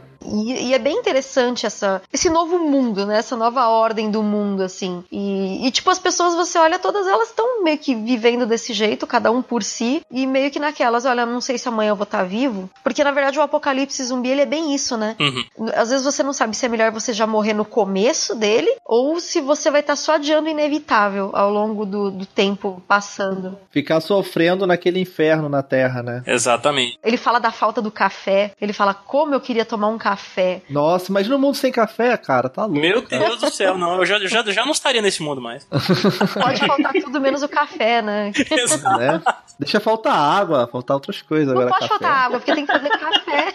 Porra. É legal, cara, que a gente também é apresentado aí no, no verão, né? A uma outra personagem que eu senti muito dela ter morrido tão cedo, que foi a Tess. Que, caramba, ela é tão badass quanto o Joel, Joel até mais, cara, assim. Sim, ela viu que ela é tipo aquela que vai na frente, né, e resolve a parada, não tá nem aí, né, também. Ela é parceira dele de crime, né, vamos dizer assim, né. É exato, porque eles são contrabandistas, igual vocês já citaram aí, né? E eles têm uma missão logo no início ali que eles têm que encontrar um tal de Robert, que roubou umas armas aí que eles estavam pra poder pegar e tal. Aí no, no que eles vão atrás desse Robert, eles conseguem descobrir a localização do cara e tal. Aí tem toda a missão atrás dele, a gente consegue encontrar, mata o cara e tal. Aí no final das contas, o Robert ele conta que parece. Eu, não- eu não lembro bem, acho que não sei se ele vendeu as armas pro, pros vagalumes, alguma coisa assim. Mas depois dessa missão você encontra a Marlene, né? Sim, que é a líder dos vagalumes, que assim, o mundo ele ficou dividido assim, tem a, os militares, o governo, assim, né, que tem que administrar os recursos e distribuir com a, a população que sobrou, e tem uma galera que acha que eles são opressores e tal, na, na forma de, de- de dividir as coisas e tal, eles são os rebe- rebeldes, assim, né. É, o jogo ele retratou bem isso legal no início, porque assim, essa, essa ordem que, cê- que o Teteus até falou aí, esse- essa galera, né, essa mais organizada que tá em quarentena e tal, eles são bem uns ditadores, né, cara? Porque assim, a-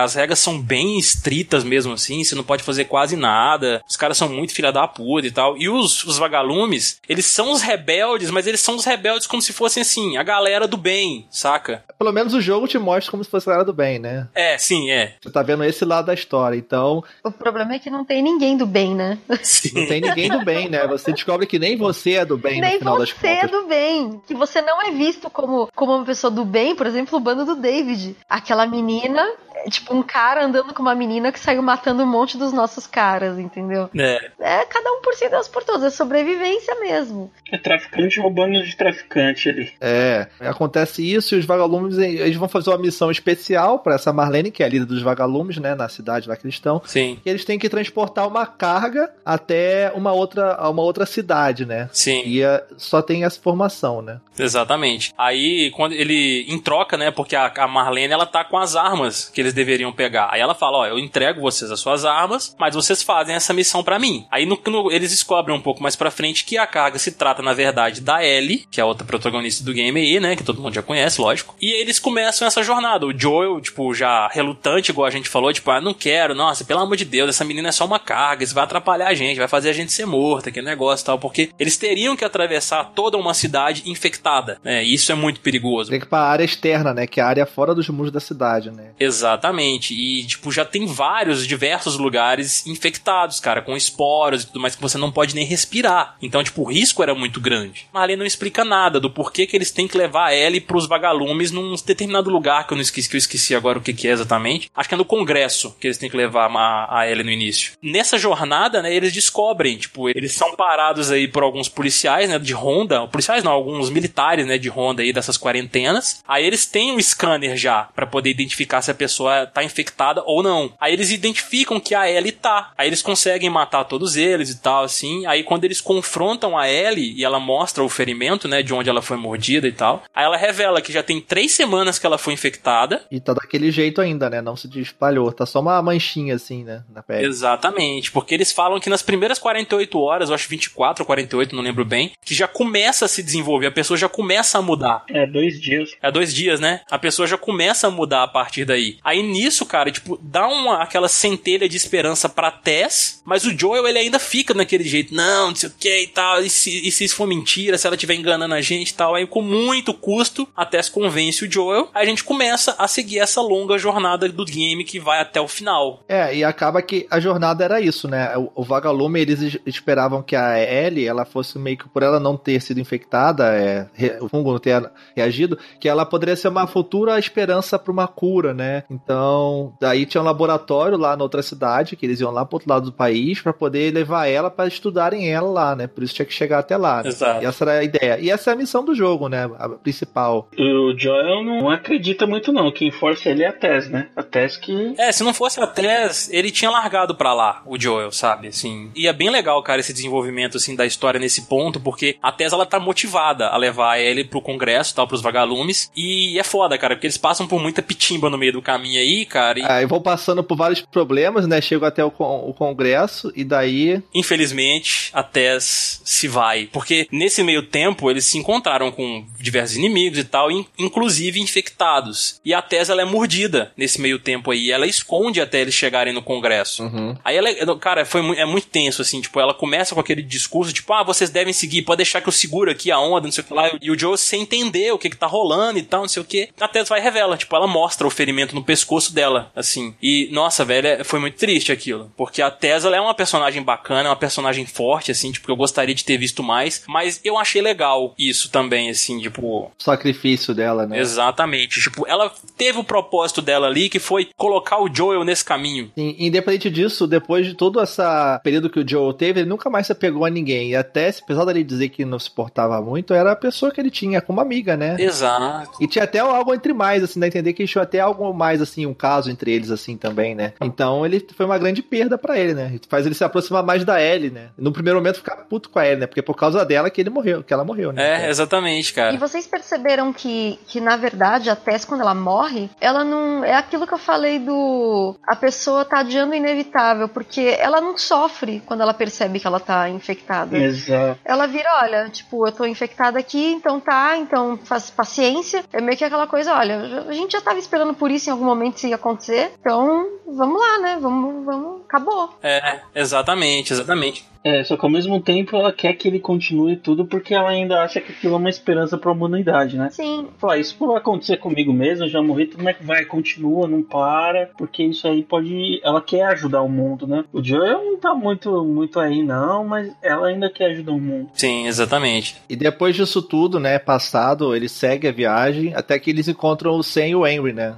Exatamente, cara. E que são dois personagens bem legais, né, gente? Assim, eu curti eles, assim, pra caramba. Tem o pai e um filho, né? Sim. Não, não, eles são irmãos, né? Não? Acho que eles são irmãos. São, são irmãos, são irmãos. São irmãos, desculpa, são irmãos, é, são É que a irmãos. diferença é grande. A trajetória deles é basicamente isso mesmo. Eles ainda seguindo lá pro centro de controle de doenças depois do congresso, aí eles decidem ir pra um centro de controle de doenças do- dos vagalumes Pra poder levar ela e tudo mais e tal e ver o que, que eles podem fazer. Aí eles encontram o Henry e o Sam no meio do caminho, né? Que tipo ah, viram os companheiros aí tipo de jornada deles, né? Aí no, no meio do caminho. E cara, a carga dramática que a história desses dois tem, nossa, é, é tenso. A gente encontra também o Bill, né, gente, no meio desse caminho aí, que é um cara que deve favor pro Joel e tal, e é bem legal, cara, a treta dele com a Ellie. Tem uns momentos muito engraçados, assim, tipo, que ele fala negócio, ele fala negócio que o Joel fala que tá precisando de comida pra viagem e tal, a Ellie Free fala, é, realmente, a gente tá precisando pegar um pouco mesmo, porque tá precisando perder, olha só. Fica- Ela manda umas Ah, dessas. ele não tem papas na língua, né? Isso que é legal. E que ela não é aquela menininha educadinha e que não sei o quê. E que...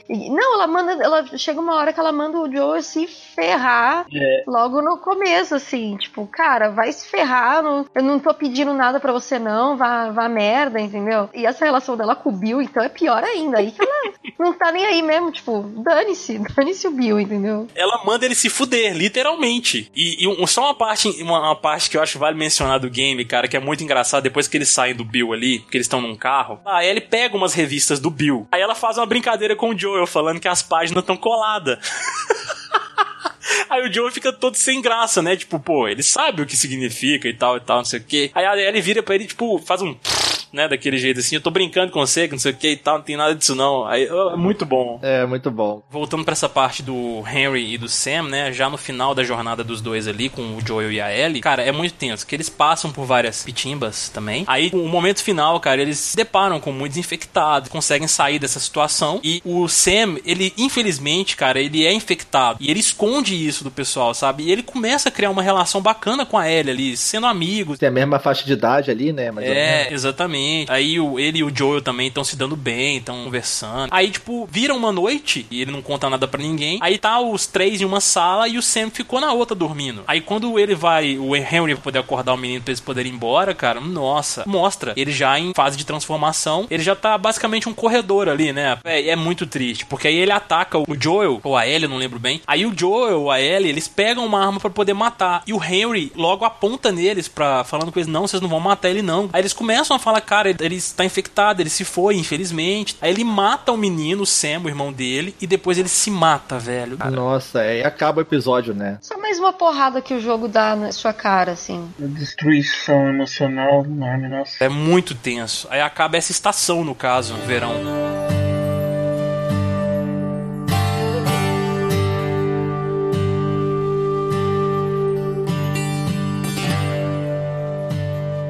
Começa lá o outono, né? Exatamente. O outono começa justamente com o Joe e a Ellie tentando achar o irmão dele. Tommy. Que aí eles, depois dessa jornada, após o que aconteceu com o Henry e com o Sam, eles encontram o Tommy depois de um tempo. Aí ele explica tudo pro Tommy e tal, fala o que tá acontecendo, que eles precisam levar ele para pros vagalumes e tal, pro centro de controle de doença, que ela é a última esperança da humanidade. E é interessante que a gente conhece um pouco mais da relação do Tommy com o Joel, né, cara? Eles são irmãos, mas eles têm um, meio que uma rixa ali. Tem um momento o Joel ele fala uma coisa assim que o Tommy não gosta, ele fala tipo, você toma cuidado que você não tá mais no seu território, uma coisa assim, sabe? Parece que já tinha algo no passado, né? Que ficou subentendido ali, né? E eles têm uma carapaça de líder, né? Os dois. Exatamente. Tava cada um no seu canto, assim. Exatamente. E a Ellie, tipo, ela já tá com uma relação bem desenvolvida com o Joel. Ela escuta uma conversa dele com o Tommy, onde ele fala que vai deixar ela aos cuidados do Tommy para ele poder levar ela pros vagalumes. Nisso, a Ellie ela fica chateada, né, ao, ao ouvir isso e tal, e foge do acampamento. Ela pega o cavalo, qual é o nome dele, Monique? Cavalo? Calos. Ah, é o Carlos. que o Joel não gosta do nome do cavalo, mas é fofinho. Fica aí com o Carlos, toda hora ele fala. É. Muito legal. No que ela foge, o Tommy e o Joel vão atrás dela e quando eles a encontram finalmente, cara, tem um dos diálogos assim, é outro que tira lágrimas dos olhos também, cara. Tem inclusive o vídeo no YouTube do Troy Baker e da Ashley fazendo essa cena específica, os dois assim mostrando com os sensores e eles atuando essa cena específica, cara. É muito foda. Vejam, é muito é demais assim. E depois que eles resgatam, né, a Ellie, tipo, tem nego vindo atrás deles também, tá, os saqueadores do mal aí. Eles matam todo mundo, obviamente, e acontece uma merda muito grande aí nesse no meio desse caminho. O Joel continua a jornada dele com a Ellie, eles chegam no centro de controle de doenças e veem lá que é um beco sem saída. Aí acontece uma merda muito grande que o Joel se machuca gravemente. Ele cai de cima, acho que do segundo andar. É, ele- eles estão brigando, depois ali cara de cima e cai com um vergalhão na barriga dele, ali É. trás, atravessa ele, ele fica infeccionado. né? Exatamente, ele fica gravemente ferido ali, cara. E não tem como a gente jogar com ele, tá sem se mover nem nada disso. Aí, tipo, muda novamente de estação, que vai pro inverno, e é onde a gente controla a Ellie, que eu achei bem legal. Muito legal. E aí você vê que tá tudo transformado, né? O mundo tá tudo congelado, tudo com neve agora, né? O inverno chegou, né? O Winter has came. Exato, exato.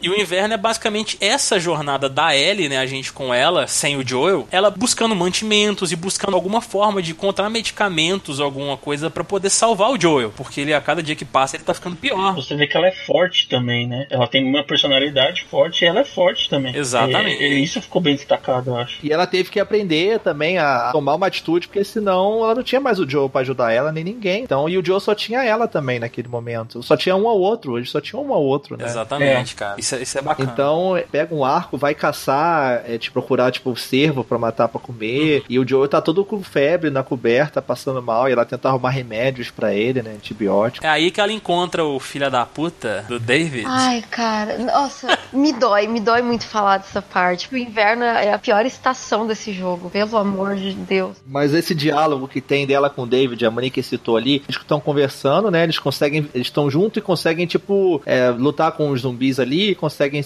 é, fugir, né? E daí eles estão sentados ali conversando na fogueira, né? E aí o David fala pra ela: Ah, não, é, o que você tá fazendo aqui? E ele, ela não confia nele, ela aprendeu a não confiar nas pessoas. É. E ele fala: Não, eu tô procurando o pessoal do meu grupo, a gente tem um grupo aqui, e tem um pessoal do meu grupo que foi pra uma cidade pra procurar recursos. Todo o meu grupo foi assassinado brutalmente por uma menina e um cara mais velho. É. Aí, aí ele fica assim. E na hora tua cabeça explode, porque a gente, como jogadores de videogame, a gente sempre tá acostumado a fazer a missão e todos os inimigos que a gente mata são simplesmente ameaças a você, são simplesmente inimigos que você tá matando ali que você não tem noção, não, tem, não existem, né, na verdade, você nem pensa. E a partir desse momento, sua cabeça, porque aquelas pessoas que estavam ali, aqueles caras que você tava matando, eles também são assim como você, estavam ali procurando recursos, tentando fazer o objetivo deles, entendeu? Eles estavam lutando pela própria sobrevivência deles também. Então você é tão vilão quanto qualquer um daqueles inimigos que você matou, entendeu? Sim, isso, isso realmente é um, é um ponto de virada na história, assim, que você realmente pensa, né? Tipo, os caras estão realmente tentando sobreviver assim como a gente. Então, Não, mas eles são cretinos porque eles, meu, eles são canibais. Começa por aí. Tipo, no começo, quando você encontra o David, você jamais imaginaria que tudo aquilo depois aconteceria. É. Todo aquele inferno aconteceria depois com a Ellie. Mas o cara é um sádico, sabe? Tipo, ele vê que ele tem um poderzinho ali a mais do que ela. E, e as coisas que ele faz. A própria questão da, de, de eles serem canibais, sabe? Tipo, é uma das maiores questões que eu acho que a sociedade teria, né? Na, no caso de uma apocalipse, assim, é, zumbi ou qualquer outra coisa. Se você te faltasse comida. Você vê que, por exemplo, naquele caso daquele avião que caiu na cordilheira lá e que eles tiveram que comer carne humana, Sim. das pessoas que morreram, que teve até um julgamento muito moral em cima disso, né? Então, só imagine nessa situação, então, né? É. Em que eles deliberadamente comem carne humana e tem praticamente um açougue no esconderijo deles. Então, ali mostra a natureza do David e das pessoas que estão com ele, né? É, e é bem isso que a Monique falou mesmo, cara. Porque, assim, realmente, eles estão querendo sobreviver também. Mas por que, que toda vez que a gente encontrava com eles no meio do caminho, antes da gente encontrar o David ali, eles não paravam e conversavam? Eles já metiam bala, entendeu? Tipo, tudo bem que é jogo. É, autodefesa. né? Tudo bem que é jogo. Pô, eles encontram um cara com uma menina. Aí, tipo, opa, eles já tomam aquilo como uma ameaça, mesmo sabendo que tem uma menina ali, saca? Tipo, são várias vertentes que a gente pode pensar. São várias é, coisas que a gente fala sobre a humanidade que são questões de moral que só Exato. naquele contexto você poderia dizer. Isso. É muito fácil você julgar no nossa casa aqui sentado no nosso sofá, entendeu? Sim, exato. Tem como, cara. Não, é o- complicado. o David eu julgo mesmo, porque assim, primeiro que Sim, ele abusou do poder e tá, de tudo mais, com certeza. Não, e além de tudo isso, ele esperou a Ellie estar vulnerável e sozinha pra ir atrás. É. Por que, que ele não foi pra cima do Joel quando o Joel tava bem? Por que, que ele não foi pra cima do Joel? Eu queria ver ele contra alguém do tamanho dele, sabe? Contra um cara da idade dele com a experiência que ele tem. Mas não, ele deixou a Ellie ficar sozinha pra aí ele poder conversar com ela e ver qual que era dela, sabe? Ver o que que aconteceu com o cara que tava com ela. Sim. Muita sacanagem. Não, o Joel é, tinha que ter matado o David logo de cara, maldito cretino.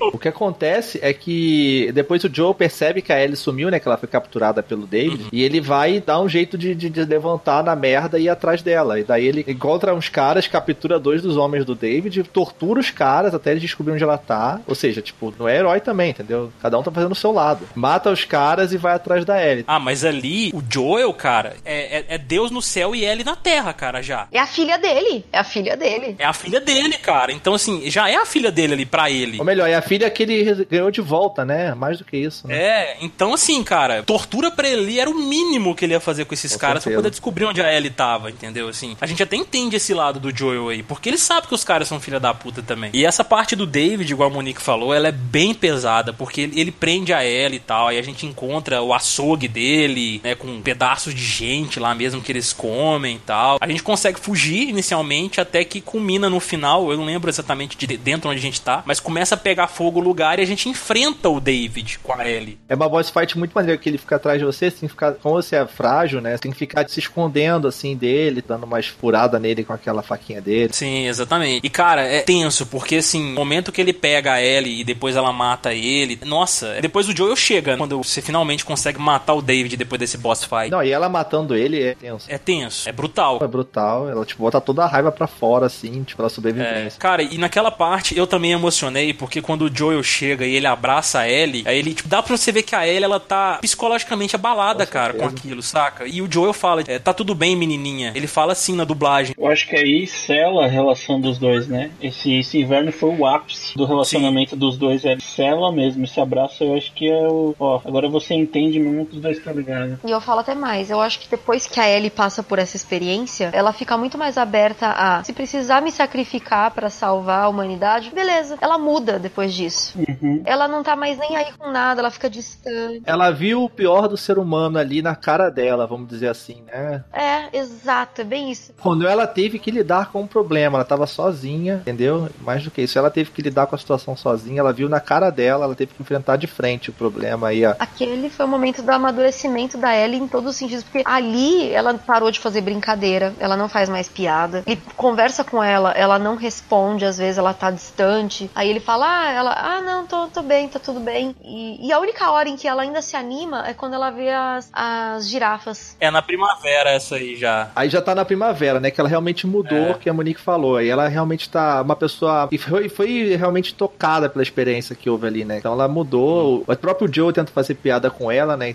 Mas você vê que a situação dele já é muito mais próxima. Eles já se dão muito bem, como se realmente fosse pai e filha, né? E essa cena que a Monique falou das girafas, ela é a cena mais linda do game pra mim. É uma das cenas mais lindas dos jogos, na minha opinião, assim. Dos jogos, é. Nossa, Porque maravilhoso. Eu lembro até no cast, Teteus, que a gente falou da Naughty Dog a gente citou rapidamente The Last of Us. Você abriu seu coração, né? Que eu lembro. Uma vez eu vi uma palestra com o Genova Chen, que é o cara do Journey, né? Que Journey eu acho Sim. que é um jogo também que é uma das obras-primas. E ele falou de uma coisa que eles criaram, que é uma coisa chamada apoteose, né? Um recurso de narrativa. Você pega um gráfico assim, como se fosse da coisa emocional, da- do fator emocional. E tipo, você vai evoluindo um ponto, vai subindo, vai subindo, de repente você pega aquele ponto e joga lá embaixo. Faz você te joga no chão, entendeu? Literalmente. Que é a parte do inverno. Exato, que é o que aconteceu com o David e a Ellie ali. Isso, e de repente você pega aquele sentimento deles dois de se encontrar, de se ajudar, de estarem juntos, e, e você pega essa parte da coisa da girafa, é quando joga lá em cima a curva emocional de uma vez. Então, eles têm um momento ali de paz e de reflexão juntos ali, fora daquela toda tristeza, um momento de beleza, né? É, e é a primeira vez também que a Ellie tem contato com algo tão bonito, porque ela, ela cresceu em meio ao caos já. Foi onde caiu minha- a minha ficha, que ela não, ela não conhecia o mundo antes disso tudo acontecer. Ela já nasceu no mundo transtornado, o mundo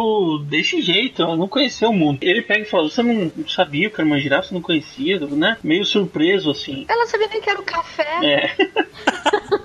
o jogo, ele- eles botam, os dois ficam ali só parados olhando as girafas ali, no meio da cidade, né? Os dois não, nós, nós todos aqui, cara. Sim. O legal dessa cena, a beleza dela, é que ela fica parada ali e você, o personagem fica ali até você mover o controle e movimentar o personagem. Exato. E eu simplesmente larguei o controle da mesa e fiquei olhando assim, cara, com o olho assim, sabe, marejado. Teteus, não é uma cena que faz você pensar, assim, como as girafas são bonitas ali naquele caso, daquele transtorno, tudo que passou, e, e os clickers, e, e tudo aquele, o mundo daquele jeito, e eles refletem naquela cena ali. Aquilo ali é um buraquinho no cenário, assim, mostrando a, a beleza do mundo que existia, né? É, é uma cena fotográfica, assim, é muito interessante, cara, faz você repensar muita coisa. Não, é lindo, cara. Cara, Eu vejo girafa na minha vida hoje, eu sempre lembro dessa cena. Eu também, cara. Eu também.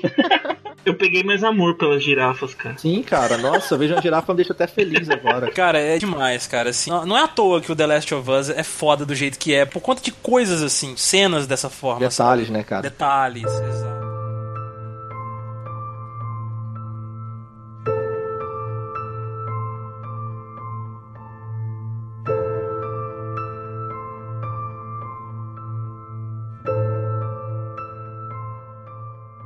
E o foda é que depois dessa cena, o jogo te dá outro soco na cara. Porque assim, Nossa. eles estavam naquele, naquela coisa, eles chegaram no objetivo, estavam na, próximo da cidade que eles tinham que resolver a situação. Exato. Então, a Ellie sabia, ela tinha aceitado que o destino dela, o que, ia acontecer com ela, entendeu? Ela, os caras iam estudar ela, sabe se lá o que iam fazer com ela, ela podia morrer nesse processo, né? Sim. E o exato. Joe também sabia do risco que ele estava passando. E ele não queria perder a filha dele novamente, né? Que é a parte que eles estão juntos. Logo após a girafa, eles vão, se encontram. E o Joe, então, eu tava pensando, será que a gente tem que ir mesmo lá? A gente pode ir pra algum lugar, viver com meu irmão, a gente pode viver por aí de boa. Aí ela pega e fala: Não, cara, não, depois de tudo que a gente passou, tudo que vivemos não pode ser em vão. Tudo que eles teriam feito pra chegar até ali não ia mais existir, entendeu? Ela tava disposta a dar a própria vida por aquilo. É, foi o que eu falei. Tipo, ela não passou por aquilo com o David, tudo à toa, pra depois, ah, beleza, então tá, vamos parar por aqui mesmo. Não, ela já tava de saco cheio já. Cara, isso é construção de personagem, cara. Sim. Isso é muito foda, que você vivenciar isso. E quando eles finalmente chegam no objetivo, porque o centro de controle de doenças foi um beco sem saída. Aí eles são informados de uma nova localização dos vagalumes e eles finalmente chegam lá, onde eles encontram também a Marlene, né, que tá lá à espera. E quando eles finalmente chegam lá e eles e o Joe descobre que pra poder extrair cordyceps dela, né, tipo, para poder identificar, estudar e tipo fazer a cura, né, para humanidade a partir daí, eles têm que matar a Ellie, cara. Ela tem que morrer pra isso acontecer, porque eles vão literalmente abrir a cabeça dela e extrair o fungo que tá lá. Então não tem como, cara. Ela não vai sobreviver com esse procedimento. E aí,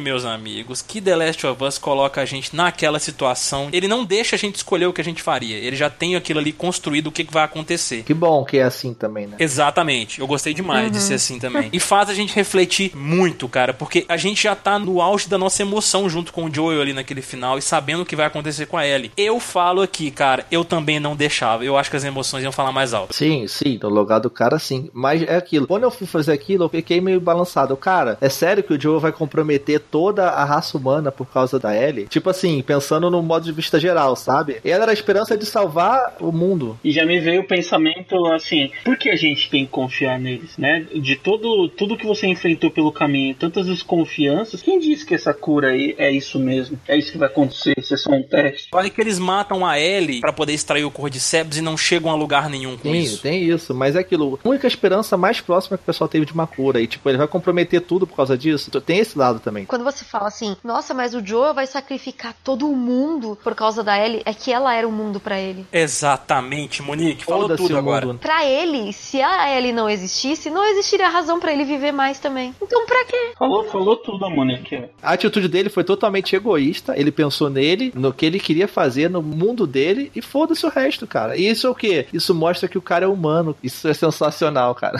Isso mostrou que ele resgatou a humanidade dele, né? Ele conseguiu acender a chama, a chama que tava lá, que tava fechada, e ele voltou à vida, cara. Agora ele queria viver, ele quer viver, ele quer viver com ela, não quer mais. E se todo mundo tivesse uma Ellie na vida pra resgatar essa humanidade durante esse período aí do The Last of Us, não teria tanta barbaridade, né? Tipo, comida não estaria Sim. faltando, as pessoas teriam muito mais é, um espírito de coletividade, não haveria caçadores, não haveriam Davids. Então, eu acho que o mundo é muito mais humano com a Ellie no mundo, sabe? Quer ver? Ô, ô, Paulo, tu, tu acabou de ter uma filhinha aí, né, cara? Tu não faria a mesma coisa pela tua filha, cara? Aham, sim. Claro, cara. Acho que qualquer pai faria isso, cara, porque Aí a gente entra naquele dilema, né? É egoísta até que ponto, né? Sim. Se você for pensar no outro, o que, o que é mais importante pra você? São, são, são dilemas sociais, dilemas da, da, da vida, questões morais. E é igual a cena do quarto lá que o Sam tem que matar o Henry. Cara, você mataria seu irmão? Por que ele se matou? Você fala, pô, por que ele se matou? Não é uma decisão fácil, cara. É, eu acho na minha cabeça, eu pensei, eu trancaria, é, trancaria ele no quarto lá, deixava ele lá e não, não ia conseguir matar ele, né? Mas pensando por outro lado, ia deixar ele transformar num bicho, sofrer. É, exatamente. O jogo é cheio desses dilemas. Ele se matou não faz sentido ele existir depois, sem o irmão. É, É, exato. É, e se o irmão dele morresse, ele ia ser o que depois? Ele ia fazer o Exato, que daquele gente. mundo? Ele ia ficar lá com o Joel, seguindo o Joel, sei lá, entendeu? Ele ia ter que seguir com a vida dele e ele ia ficar sozinho. Então, pra ele, não faz sentido ele viver aquele mundo sozinho. Assim como pro Joel também já não fazia sentido ele viver sem a Ellie. Então, ele já tinha perdido a Sarah. Já foi um puta de um baque pra ele, já era difícil. Perdeu a Tess. Pô, ainda perder a Ellie, cara. Aí, aí já é demais. Exato. Eu acho que todo mundo precisava de uma L. Até anotei aqui. Exato. Bem filosófico. Todo mundo precisava de uma L dentro de você. É, é isso, cara. Esse é o resumo do jogo, entendeu? Porque o jogo, é, os fungos, é, o apocalipse e tal, isso aí é tudo um background, né? O, o foco mesmo tá na relação entre os dois, cara. É exatamente pra, pra você cair nessa ficha. O que, que é importante pra você, né? O que, que era importante pro Joel ali? Era isso, cara. Pra contar a história desses dois, né? É, o resumo é que o Joe vai lá, mata todo mundo, faz uma carnificina geral, acaba com todos aqueles cientistas, mata todo mundo e salva ele. É, e uma coisa assim, cara, do Joel que vocês- a gente tá discutindo aqui. Pensa num cara que perdeu a filha e ficou 23 anos de luto. Enterrando todo aquele sentimento, toda aquela angústia que ele sentia. Depois, com, quando ele encontra uma outra pessoa, uma outra menina que ele chama de filha depois aí, começa a reviver todo aquele sentimento. Cara, não tinha outra saída pro Joel, velho. Não tinha como ele deixar aquilo acontecer, não, sabe? Não tinha, não tinha. Faz todo sentido dentro da história do jogo, do personagem que foi criado. Pensando assim, cara, também, eu pensando na trajetória do personagem Joel, né, me colocando no lugar dele, eu falo, eu não conseguiria deixar também, sério mesmo, sabe? Sim. E o mais incrível disso tudo, cara, é que assim, depois disso tudo, ela, ele vai e salva ela. E ela, tá- ela tava dormindo, né? Ela tava, tipo, já na mesa de cirurgia. Sim. E ela não sabe nada que aconteceu ali. Ela tá sedada e tal. E depois ele vai embora e acontece que eles vão lá, parece que encontrar o irmão dele de volta e viver a vida deles. É que o irmão dele ele Isso. morava numa usina elétrica e tava tentando fazer energia. Então é de repente que eles chegam naquele lugar, parece que eles não falaram sobre esse assunto. E aí ele pega e fala pra ele: "Então me diga a verdade. Promete pra mim, ela fala. Promete pra mim, me prometa. Porque ele fala pra ela que na verdade não existia cura nenhuma, Sim, entendeu? De que na fachada. Verdade aquilo tudo era uma fachada que não tinha eh, expectativa de cura nenhuma e tal, não tinha Uhum. nenhuma segurança de cura. E ele fugiu com ela. E ela fala: "Me prometa, realmente não tinha cura nenhuma?" E ele fala: "Eu prometo". E tipo, ela aparece só um foco no olhar dela e você vê pela atuação dela ali Tá mentindo. Que ela sabe que é mentira, cara. É. Sa- Ela sabe, pelo olhar dela, ela sabe que ele tá mentindo, ela sabe que ele fez, mas ela, ela não quer saber disso. Porque pra ela o que importa é que eles estão juntos novamente. Ela, entendeu? Ela é foda isso, cara. Só pra aquele olhar ali, cara. tipo, como é que o jogo consegue fazer isso? E acaba ali, tipo, acaba ali, assim, é maravilhoso. Na hora eu fiquei meio assim, cara. Putz, cara, acabou mesmo isso. Eu fiquei meio bolado. Cara, o Joe foi egoísta extremo, ao extremo ponto de matar todo mundo pela menina. Ainda foi egoísta ao ponto de mentir pra ela, na cara dela. Ele não matou todo mundo por causa da menina, ele matou todo mundo por causa da única pessoa que realmente importava pra ele. Ponto. Sim, sim, mas eu pensei, beleza, ele fez isso por ela. E no final ele vai e, tipo, mente pra ela na cara dela. Ele foi egoísta até o ponto de mentir pra ela, de guardar pra ele aquela filha que ele queria pra ele, entendeu? Cara, mas ele sabia. Tô pensando no pensamento que eu tive de cara, mas depois faz todo sentido. Faz- Mas eu posso parafrasear Cazuza? Ele diz assim, ó: Se eu te escondo a verdade, baby, é pra te proteger da solidão. Nossa. E outra coisa também, o Joel, quando ele mentiu pra ela ali, ele sabia que se ele contasse, ele de, certa forma ele ia perder a ele, cara. Sim, sim, é. E pai não importava também. Eu achei que o Matheus ficou meio magoado com o Joey, cara. Também achei ele meio egoísta, É, tinha que pois é. transformar do mundo.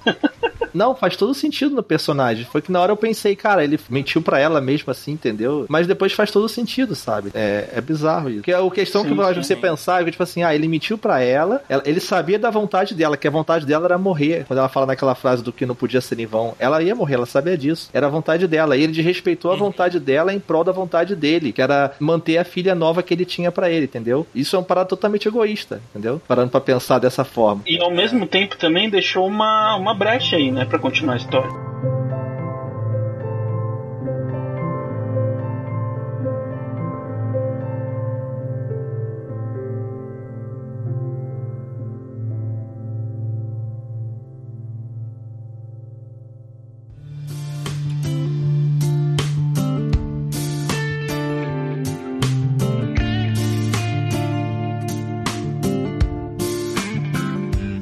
Já o filme do Last of Us, que estão querendo fazer também, já não sei o que pode ser. Tá meio no limbo aí, né, cara? Eu li reportagem esses dias, eles falando que tá parada a produção e tal, porque eles estão com dificuldade de liberar os direitos aí com a Sony e com o Neil Druckmann do, do Tem game. que ser algo muito bem construído. Porque não adianta, não vai ser igual o jogo, porque o jogo você jogou a experiência. Eu acho que nem precisava de filme. Eu não acho necessário, cara. Na boa, o negócio é muito cinematográfico já. Também não acho, não, é, que não precisava de filme, não. O, outro o único lado bom do filme, eu acho que é levar essa história tão bonita, tão cativante pra outras pessoas Ah, que não sim. jogam videogame, né? Esse tem É. esse ponto. Bota o Neil Druckmann na, pra ajudar na supervisão desse troço, porque senão. É, mas esses caras não têm muito poder, eu acho, não. Eu, eu sinto deles que eles não estão tão afim, sabe? É porque o, o jogo, cara, ele tem uma experiência diferente do filme porque é aquela interação que você tem também. Então acho que rola uma experiência diferente, entendeu? Acho que passar isso pro filme, é, eu acho que eles vão somente Sim, se é. fosse por causa de dinheiro. Porque quem gosta do game mesmo, quem vive aquilo, tá, é o público ali, os 8 milhões de jogadores ali, querem o 2 e estão ali. Só de curiosidade rapidão, a- alguns atores que eles cotaram e gostariam que fossem os personagens, Gerard Butler ou Hugh Jackman como Joel, Logan. É, o Wolverine e Logan lá é muito igual. Wolverine e né, Logan, ele ficou muito igual, mas eu ainda acho que eu prefiro o Gerard Butler, cara, eu não sei. Nossa, o Gerard. Gente, vocês assistiram o Fantasma da Ópera? O Gerard Não, Butler tá monstro neste filme, gente. Pelo Sério? amor de Deus, ele é maravilhoso. Teria que ser ele. É muito bom. Sério, Então, eu ia cara, chorar é- litros com o Gerard Butler. Eu gosto muito do Gerard Butler. cara? Gosto dos dois, gosto dos dois. É, gosto se dos fosse dois. ele, nossa. Eu, eu gosto muito do Hugh Jackman também, mas eu acho que ele- o Gerard Butler encaixaria melhor no personagem do Joel. É, é muita Assim, cara, né? Nossa, é muita cara dele. Ele já vai ser o Joe Verini, né? Então não precisa ser Joe- o Joe. É verdade, né? Deixa pro E- Butler. É, Esse é um problema do Hugh Jackman, né? Vão colocar ele lá, vão ficar vendo Wolverine, ou Wolverine no, né? no mundo pós-apocalíptico, ou Wolverine. Ai, cara. E pra Ellie, eles cotaram, obviamente, né? A Ellen Page, né? Que já teve todo aquele bafafá com ela lá. A Ellen Page tá velha já. É, mas não, é, não cabe mais né, por causa disso aí mesmo, realmente, que eles falaram. Ela processou, ela fez um monte de algazarra. Eu acho que é mais boato esse negócio da Ellen Page, não sei. É mais boato, é. Não, mas é mais boato mesmo, não é cotado, tipo, oficialmente Uhum. eles cotaram pro filme. Não, isso é só boato mesmo, que a galera gostaria que fosse. E eles falaram da Chloe Grace Moretz também. Seria muito bom, seria legal. Eu não sei não. Só que ela tá ficando mais velhinha também. Ah, já. mas eu acho ela É. bem diferente. Eu não sei, eu acho essa menina tão sem graça, sei lá. Eu gosto dela, acho que É, fecharia. não- Vocês já assistiram Deixe, Deixe-me Entrar? Socorro, cara, muito chato. vi. Ela tem um monte de filme chatinho, assim. Não dá, não me desce essa menina, cara. Mas ela manda bem, ela, ela tem altos e baixos, mas ela é boa atriz. Ela manda bem lentamente. Não, para. Pra ser a, a Ellie tem que ser uma pessoa mais, sabe? Tipo, que eu, eu acho que é o próximo, a próxima pessoa que o Caio vai falar. Exatamente, que é a área Stark, né? Do, do Uhum. Game of Thrones. Exato, também acho. Eu já não gosto muito dela. Tem aquela queijando da galera, mas eu não. Mas eu acho que pra Ellie, rebelde, desbocada, porra, É, Acho que é não perfeito. sei. Não sei. Eu acho que cairia bem também, não sei, cara. Sei lá, eu, eu fico meio assim também, em dúvida. Pra mim, o que encaixou melhor foi o do Joel, que é o Gerard Butler. A da Ellie eu já não sei, assim, ainda. eu acho que às vezes dava pra pegar uma menina totalmente nova. É, sim, até melhor às vezes, né? Um rosto que a gente não precisa associar com nenhum outro personagem. É, do Star Wars do nada puxaram uma Daisy Riley Ah, aí também, deu certo, então. Eu acho, eu acho que pode filmar alguém jogando e bota isso no cinema. Pega, faz um apanhado das cutscenes. É pronto, tá bom. Isso, fechou. Caraca. Mas é, eu também acho, eu concordo plenamente com o Paulo. Pronto, eu iria ver. Eu, inclusive, eu iria ver. É isso aí. né? E chorar de novo, chorar de novo, se emocionar. Só de não precisar jogar tudo de novo pra chorar tudo de novo. Mas eu ainda jogaria tudo de novo ainda. Pior é que eu ainda chegaria em casa e iria jogar. Muito bom. Também, cara, tô, tô com um sério problema pra jogar isso de novo agora. É. Então, beleza, galera. Acho que com isso dá pra fechar aqui nossa saga pelas estações, pela vida desses dois. Felizes aqui, né? Tristes e felizes ao mesmo tempo. Sim, cara. Tristes e felizes, mas esse é um jogo que vai ser lembrado por muito tempo, cara, com certeza. Vai. Ele marcou a história dele, Marcou já, já tá. Marcado na história, cara, assim, Marcou. dos games internamente. Tenho certeza, cara, principalmente que o Paulo, que virou o jogo da vida pra muita gente, assim. Com Nossa. certeza, cara. Virou, cara, virou. Nossa, pra mim foi, foi uma referência em games ali. É aquele jogo que você pega e fala assim: tá vendo? Tá vendo, cacete? Porque eu gosto de videogame? É por causa disso. Joga na cara, né? Nesse ano foi engraçado que eu joguei o Bioshock Infinity é um jogo que eu achei sensacional também pela história, temática, arte, tudo. Aí meu colega, eu não tinha Play 3, mas meu, pô, não, Last of Us é foda, melhor jogo do ano. Tem. Eu, Não, cara, Bioshock Infinity, cara, tá maluco. E, tipo, Last of Us ele consegue, tipo, pegar mais ainda nesse lado humano, apesar de tudo. Sim. Não tem como, É. Com cara. certeza. Por tudo que a gente citou Exatamente. aqui, né? Eu acho que o jogo, ele, ele vai muito do. Ele pega muito, né? O momento que, que você tá vivendo, que você tá jogando aquilo, né? Porque às vezes a gente gosta tanto de Mario Kart, aí hoje em dia a gente vai jogar, ah, não é tão legal, vai. Mas naquela época você tava ali com o seu todinho do lado, tava com os primos, ali tava jogando, aquilo te marcou. E pra mim, por exemplo, The Last of Us foi um jogo assim, cara. Que eu curti ele do começo ao fim, e quando terminou o jogo, que apareceu The End lá, parece que saiu um peso das costas junto com os personagens, sabe? Batendo palma assim, né, em pé, né? Sim. Oh, caramba, que sensacional. É, em pé chorando assim, batendo palma, sabe? Tac, tac, tac. É, com certeza, cara. Só isso que dá pra dizer, maravilhoso. Acho que quem não, quem não teve a experiência de jogar um The Last of Us, pelo amor de Deus, me arruma um PlayStation na sua vida e vai jogar esse jogo. Vai ver no YouTube aí, pelo menos. Não, vai jogar. Vai, vai jogar. É, tem que jogar, né? Mas Vai jogar. Tem que, jogar, tem que Tem, participar, né? tem. Tem pra você poder ter toda a coisa que a gente falou de conhecer a Ellie, Interação. tem que ter as piadas dela no meio do, do gameplay. Tudo a passa menos uva passa. É, o, o pirata é um perna de pau, por isso que ele não sabe jogar futebol. tipo, não entendi. Ela falou ainda, não entendi. Nossa. Maravilhoso. Maravilhoso. É isso, gente. Então, acho que com isso a gente fecha o nosso cast. Falamos demais. Sim. Tem coisa pra caramba. E podia falar mais duas horas aqui do, desse jogo lindo. Exatamente. E foi recheado de spoiler. Podem comentar aí. Se vai dizer spoiler, botam, sei lá, avisem antes e tal, pra não dar spoiler pra galera. Mas comentem, participem da discussão. E obrigado a todos. Valeu. Obrigado, Mone. Obrigado, Paulo. Sempre uma Valeu por tudo. E, Mone, é, todo mundo te conhece, mas fala onde o pessoal pode te achar, Mone. Ah, bom, vocês podem me achar lá no Horror Database, que é horrordatabase.com. E é, o Horror Database é um desdobramento, né? Tipo, uma expansão do Resident Evil Database. ResidentEvilDatabase.com também. Vocês podem ir lá conhecer meu trabalho com Resident Evil. E já deu pra perceber que eu não jogo só Resident Evil também. Mas eu jogo outras coisas de terror. E outras coisas que também não são terror, mas que não vamos falar muito aqui. E é isso, por favor, e sigam o Database nas demais redes sociais que vocês encontram lá no site mesmo. E muito obrigada, gente, por mais esse convite, porque eu gosto muito de The Last of Us. E isso quebra um pouco aquele paradigma de que eu só jogo Resident Evil, então muito obrigada de novo. Opa, tamo junto, pô. certeza. A Paulão. gente que agradece. Paulão, a gente acha ele na onde, Paulão, mesmo? Fábrica Nerd, né? um- uma loja de itens nerds, de parceiros, inclusive do Meia Lua. Tem itens do Horror Database lá, itens feitos com muito, muito carinho. Itens sensacionais. E acha lá www.fabricanerd.com.br. Também tem no Twitter, Fábrica Nerd, no Instagram, Fábrica Nerd e no Facebook lá, barra Fábrica Nerd também. Exatamente. E vocês podem achar o Paulo no meu colo também, gente. Ui,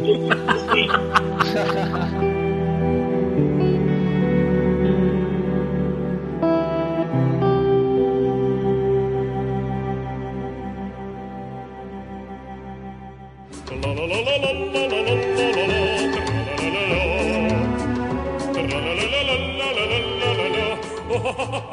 Muito bem, Teteus. Por enquanto estou sobrevivendo aqui a essa infecção. Eu tô tomando uns antifúngicos aqui, tentando ver se resolve meu problema. Passado todo o drama, né? Todo o sofrimento, a gente chegou até aqui. É, depois de tudo que passamos, não pode ser em vão, né? Não pode ser em vão, né?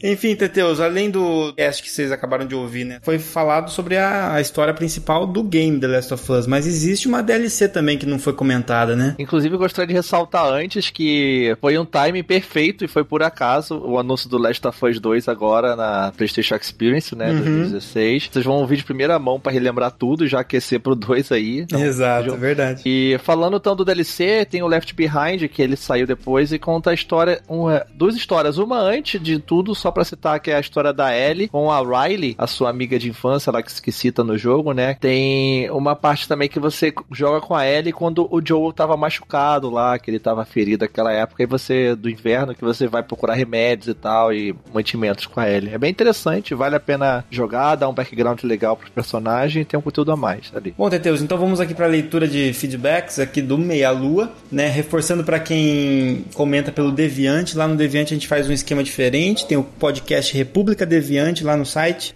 onde a gente se junta com nossos irmãos aqui do Deviante, SciCast e o Missangas, e a gente faz uma zoeira em conjunto, lendo também as mensagens lá do Deviante. Então a gente vai ler aqui as mensagens do Meia Lua, que foram muitas, né? Várias mensagens, né, Tedeus? Em comentários muito grandes, assim, que adicionaram bastante, né, sobre o cast de Resident Evil 1 e o remake, que foi o cast passado, o cast de número 117. Qual que é a primeira que a gente tem aqui? Primeiro é do nosso, sempre marcando presença aqui, nosso samurai, Mikashi-sama! Mikashi-sama! Ele diz assim: Olá, amiguinhos do Meia Lua, tudo bem com vocês? Apesar de não ter jogado o primeiro Resident, reconheço sua importância. Mesmo assim, o 4 é o melhor. Pode chorar que eu deixo, é a opinião dele. eu também acho melhor, cara.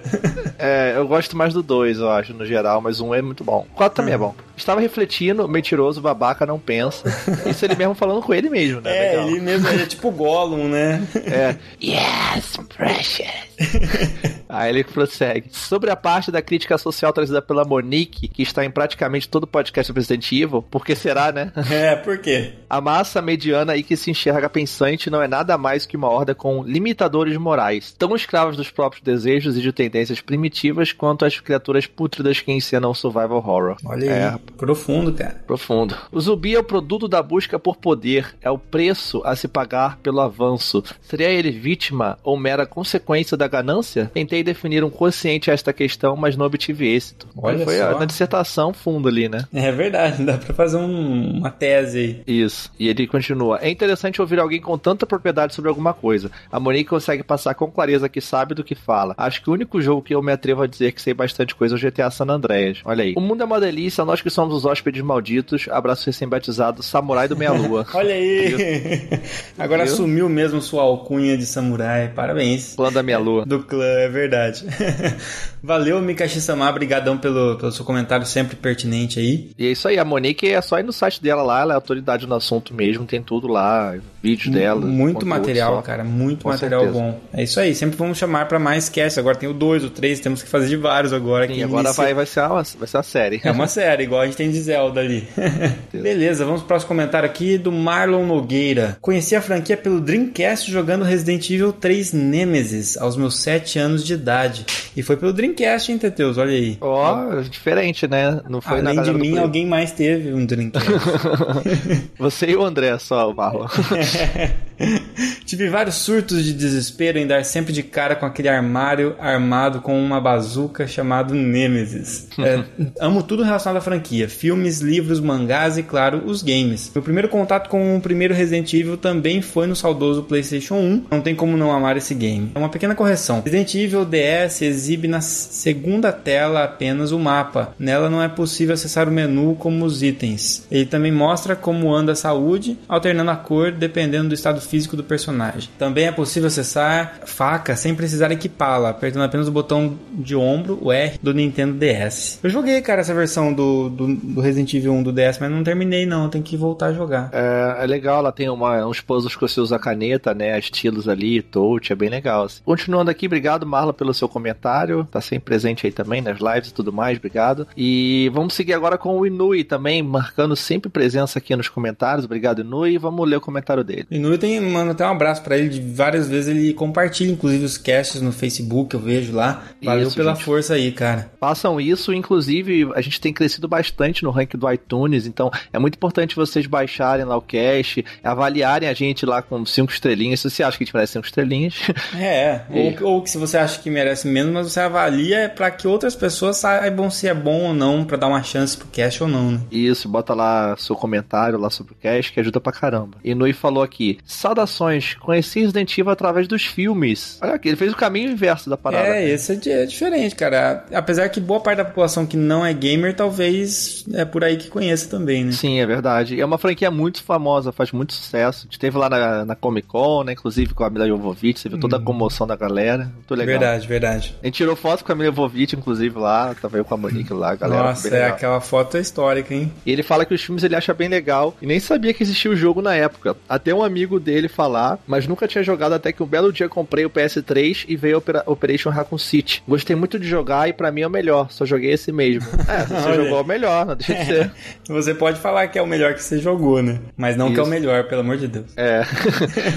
Dá, dá uma chance pros outros jogos, joga os novos aí, tenta dar jogar o 7, que tá bem legal, assim, mudou bastante. É, assim, vai de trás pra sabe? frente, que acho que vai, você vai Isso. gostar, já que você pegou mais dos recentes aí, né? E o legal é que ele comentou mesmo sem se conhecer os jogos, assim, né? Legal, obrigado, né? Bacana mesmo. E ele prossegue aqui. Caso vocês estejam se perguntando como nunca joguei certos jogos, explico. Meu primeiro videogame foi um Super Game VG 2800 da CCE. Nossa. Eita. Isso na década de 80. E ainda tinha que dividir com meus irmãos. Na verdade, o videogame era deles. Depois só fui jogar novamente quando comprei meu PS3 no fim de 2012, se não me engano. Foi um belo salto, né? É, um salto, salto da ó. pois é, acho que perdi alguma coisa. Hehehe. Vida longa e próspera. É, tem que correr atrás agora do que você perdeu aí. Tem pouca coisa aí, tem no meio aí tem um Mega Drive, tem um Super Nintendo, tem um Dreamcast, tem um Play 1, tem um 64. É algumas gerações aí. né? Algumas, mas tá bom, dá, dá tempo ainda. Beleza, valeu Inoue. Vou aqui pro comentário do Darley Santos. Escreveu bastante coisa, mas bacana o comentário dele. Quando baixei o programa, não tinha visto a descrição do podcast e foi uma grata surpresa quando escutei a voz da Mona Valentini, notória especialista em Resident Evil. É, deve ser solicitada por vários podcasts, mas pelo visto é bem seletiva. É, ó, tá- outro dia tava lá no 99 Vidas também, né? Nos de Essa, Resident essa Evil. semana também, inclusive, lá um cast. Legal, legal. Minha primeira experiência com Resident Evil foi observando outros jogando no fliperama, o que era suficiente para fazer ferver minha imaginação. Sério, eu criava mentalmente enredos e até plot twists a partir das cenas que via do jogo. Até que finalmente comprei meu P- PS1 e joguei Resident Evil 3 em 99. Infelizmente joguei nessa ordem, 3, 2, 1. De fato, os files são marca registrada de Resi- Resident Evil. Que coisa gostosa investigar o que aconteceu lendo esses arquivos. Como isso mexia com a mente. Bom, bom saber também que era comum recorrer a dicionários de inglês para decifrar os arquivos. Fiz isso demais, mas poucos colegas meus admitiam. A imagem com um texto a ser decifrado na tela e aquela música de suspense e mistério tocando ao fundo, nostálgico. Um dos principais elementos de enredo de Resident Evil é justamente sobre esse contexto das corporações que vocês falaram. O grande poder que elas possuem no mundo, um poder multinacional, até, o, até que ponto esse poder é legítimo. Recomendo assistirem O Jardineiro Fiel ou lerem o livro se puderem, bem como as resenhas. Pô, é um filmão, cara. Tem tudo a ver mesmo com as questões da, da indústria farmacêutica, né? O Ralph Fiennes é o Voldemort. Verdade. Aí dá um expelliarmus na indústria ali. Isso. As mecânicas de Resident Evil são bastante típicas, modos de progressão no jogo, e nesse capítulo de Resident Evil 1, a mansão funciona quase como um personagem à parte do game. Sobre o status de Resident Evil, bom, jogo qualquer um da série sem problema nenhum, mas com convicção fecho a série na trilogia clássica Raccoon City, lugar para onde sempre poderemos retornar em busca da clichê essência de Resident Evil. Para mim, todas essas coisas, como câmera, movimentação, jogabilidade, são aspectos acessoriais ou detalhes que não fazem tanta diferença por quanto não são essenciais. Então, jogo qualquer Resident Evil sem problema. Mas o que realmente me dá identidade ou define um jogo, enfim, vida longa, a série torço para que ela renda muito ainda, até saturar todas as possibilidades viáveis. E estou ansioso para vivenciar essa nova fase Outlast Horror da série. Boto fé que será uma delícia sem ai. Não existe, cara. Sempre vai ter o ai no final. Faz parte, cara, não tem como. é parte integrante desse produto, não pode ser vendido separadamente. É. Marca registrada, tem um Rzinho lá, cara. É. Valeu, Darley. Comentário muito lúcido sobre a série, cara. Muito bacana. Isso aí. E o mais legal disso tudo também, cara, é. Você falou dessa série aí de que continue rendendo jogos. É uma série que tem 20 anos, cara. Ela completou 20 anos agora. E, tipo, 20 anos que é a mesma história, cara. Todos os jogos são interligados, basicamente. ainda- A não ser um ou outro que é. Sim, sim. Não E é é canônico, bacana. mas E, enfim. e até por isso, talvez seja realmente uma decisão da Capcom de ter que mudar um pouco o estilo, né? Pra não ficar repetitivo, né? Então, assim, é, é tentar né, se adaptar aos novos jogadores e tudo mais. Então, eu não critico, não, a Capcom. Às vezes acerta mais, às vezes erra mais. Mas tá aí, a série tá firme, forte, sempre vendendo bem e tudo mais, né? Então, beleza, só pra fechar, né? Obrigado aí, o Darley, pelo comentário. Continue comentando sempre, você tá sempre presente, obrigado. E vamos então ler o do André, que é o último, que não é o Bach. é o André Miola Bueno. Meu E ele falou aqui: Conheci Resident 1 só em 98 e no Saturno. Olha, aí, cara. Todo mundo em videogames diferentes, mas vale ressaltar aqui, videogames da SEGA. Caraca, Dreamcast, Saturno, que, que é isso, cara? O que, que tá acontecendo? Só falta falar que a pessoa conheceu Resident Evil 4 pelo Zibo, né? E teve. É, eu tava jogando Resident Evil 2 no 64, vou até falar ali também. Foi bem assustador jogar Resident 1, além do horror dos meus 14 anos, havia jogabilidade Flank, que era bem confusa no primeiro momento, mas como eu já tinha jogado Desert Strike do Super Nintendo, não tive tantos problemas. Cara, aí por aí você percebe que essa jogabilidade ela é defasada, porque o cara tá e, e compara a movimentação de, de, uma pessoa com de um helicóptero. Um helicóptero. então não é jogabilidade tem, é jogabilidade de helicóptero, então. e ele falou: Não lembro se eu mesmo cheguei a jogar do início ao fim. Nessa época era comum ir na casa de amigos e galera para jogar um game e só. Ele uhum. cita aqui, streaming analógico? e era mesmo, né, cara? É live, né? Live pra três pessoas. É, não deixa de ser. Com todos dando palpites, lembro-me de vários pedaços desse game do início ao fim. Lembro também de ficar com tanto medo de Resident 1 que em um determinado momento, enquanto jogava sozinho, e desliguei o Saturno e liguei o 64 para jogar Wave Race 64. Patético. pra dar aquela aliviada, aquele é. jogo colorido, andar de jet ski. É. Vou ver um Ursinhos Carinhosos na TV pra ficar legal. tipo é isso.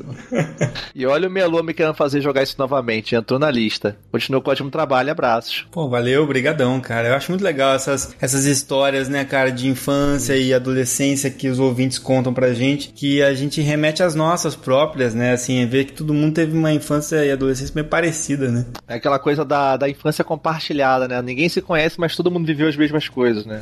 Exatamente. Legal. Isso é muito bom. Deixar um abraço aqui também pro Elon Musk e também para o Nandico que comentaram aqui, mas estamos cheios de comentários, temos mais coisas para comentar aqui ainda. Então, um abraço a todos, né? E tivemos bastante comentários e comentários longos hoje. Exato, cara. Então, obrigado por terem comentado, participem dos casts, tamo aí. Bom, Teteus, antes de encerrarmos aqui, eu queria fazer só um comentário com você, né? Já que estivemos na Comic Con Experience, é, você esteve dois dias na feira, né? Foi isso? Sim, sexta e sábado tive presente sexta lá. Sábado... Sexta, igual eu falei, fui lá ver o painel do Resident Evil com a Monique, né? Pelo Resident Evil Database, vimos a Mila Jovovich, foi bem legal. Massa. Daí, sábado, como a gente já vinha anunciando antes, né? Realmente aconteceu o encontro nacional do podcast. É, a gente teve, na verdade, dois painéis, né? Um painel sobre é, monetização e edição de podcast, conduzido pelo Léo Lopes, muito bem conduzido, inclusive, com participação. Tem um workshop mesmo, né, cara, ali, realmente. Foi, nossa, assim, abriu a cabeça de muita gente, com certeza, e inclusive teve participação também do Diogo, que está encabeçando a plataforma Cloud Radio, né, que a gente vem comentando aqui também. A gente está apostando que seja o tipo, o turning point, né, o ponto de virada aí do, do dos podcasts, né, cara. Exato, a ideia basicamente é você ter uma plataforma forma que deixe mais acessível para os ouvintes, inclusive para os novos ouvintes, que incentive os ouvintes, porque os ouvintes vão ganhar brinde ouvindo, né? E na forma de milhas aéreas. E nós também, os, os produtores de conteúdo, vão poder talvez monetizar da mesma forma que ocorre hoje com o YouTube. Né? Então Vai isso é o YouTube de, o YouTube do podcast, né, cara? Basicamente isso, com, com alguns aprimoramentos. E é, esse bate-papo foi muito interessante. E para quem quiser, o Léo Lopes ele fez né, o, o favor aí para a Podosfera gravando com uma qualidade excelente esse bate-papo. Ele gravou o bate-papo na íntegra e tá no Alô Técnica dessa semana. Então vocês acessem lá o site do Alô Técnica do, do Léo Lopes, do Radiofobia, e ouçam, porque tá na íntegra lá e tá muito bom o papo, tá tranquilo de ouvir, tá gostoso de ouvir. Então vocês já ficam por dentro. Isso aconteceu no meio da tarde, ali, duas horas da tarde mais ou menos. Depois, no fim do dia, a gente teve então um, um encontro muito marcante, né, na, pra, pro podcast brasileiro, né, que foi esse encontro nacional. É óbvio que não estavam estavam todos os podcasters lá, é, nem todo mundo conseguiu ingresso para sábado, tem todas as suas limitações de ser dentro de um evento tão grande, mas foi extremamente significativo, né, Deus? Sim, só em juntar todo mundo ali,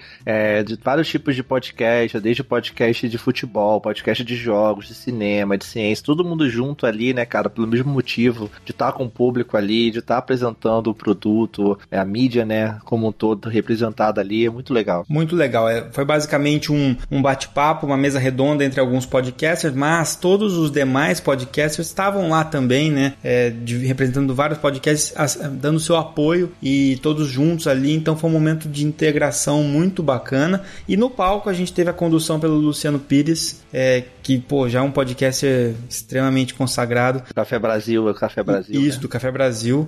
E a Jujuba, né? E os dois conduziram em três blocos. Um bloco falando sobre o podcast, por que, que a mídia podcast é uma mídia foda na qual aí a gente teve a participação de três podcasters em cada bloco. Depois a gente teve uma, um bloco falando sobre por que, que o podcaster é uma pessoa, é um cara foda, né? Ou é uma personagem, uma persona foda. E por que que, depois do terceiro bloco, por que que o ouvinte é foda.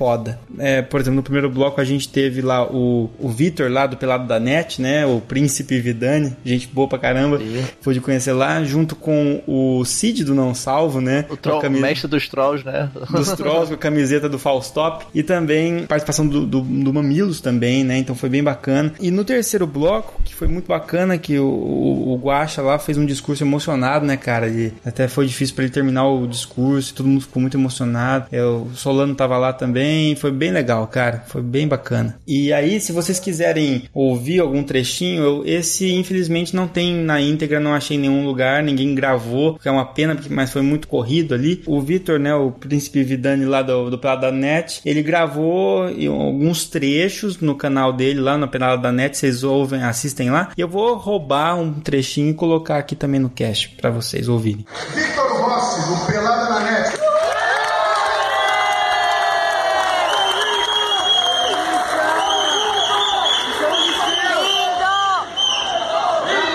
Já comi! Eu sou o Vidani, o príncipe Vidani, lá do Peladanete. Sou príncipe. Quando você tem o título de realeza, tá aí, ó. É, a molecada sabe. Cala a boca do povo! Cala a boca! Enfim. É, cara, é, Luciano, Lu. Podcast, cara, ele não é só um arquivo de áudio ali que você toca e já é tipo uma música que você baixava no casaco. O podcast ele é um negócio que ele vem até você sem você nem pedir. Você tava parado, de repente, pum, ele chega. Ele pode até baixar sozinho, se quiser. E, cara, de que outra maneira você aprenderia é, sobre a vida de alguém, sobre as experiências de uma pessoa, ou sobre cocô, né? Nós falamos sobre cocô. Tá livre? E, assim, é, as pessoas escutam passa, sei lá, uma hora, uma hora e meia, toda semana, escutando, que as pessoas fazem amigos que não se conhecem. É, então, o podcast não é só uma forma de você fazer um conteúdo é, divertido, engraçado, é uma forma de você interagir com pessoas e mover pessoas. Eu fui ouvinte antes de ser criador e sou ouvinte sendo criador. E pra mim o podcast é foda exatamente porque ele te proporciona compartilhar experiências com o público, com seus amigos. É, você descobre, pode inventar termos, como o Cid mesmo falou, o Cid inventou Faustock, aí sei lá, e a galera, legal, Faustock. Então você fala. Qualquer coisa que você fala, qualquer coisa, as pessoas estão muito juntas, muito estão totalmente conectadas. Eu acho que, assim, todo mundo que se conhece através do podcast, pô, todo mundo sabe que o Jovem Nerd passa talco depois do banho. E não tem necessidade de você saber isso, só que é legal você saber. Foi muito bom, foi muito importante, graças a vocês, vocês que fazem tudo isso acontecer. Exato, os ouvintes foram incríveis. Fora isso, Teteus, reforçar então pra galera participar da nossa pesquisa, né? Isso, entra na pesquisa lá, rapidinho, responda, muito importante. A gente faz aniversário, quatro anos de meia lua já, de delícia. Quatro anos, cara, nossa, Quem diria, delícia. né, cara? e, é isso, e é isso aí, cara, que vem a 2017, cara, né? 2017, exatamente. E aí, Teteus, como que você faria aí pra se virar num mundo pós-apocalíptico? a gente infecta, né? Na verdade, existe um futuro pós-apocalíptico no qual o meia-lua é o responsável, só que as pessoas são infectadas pela delícia também. É, doenças venéreas. Eu tenho que usar. Eu tenho que usar a Tetex, né? Produto pra não se infectar.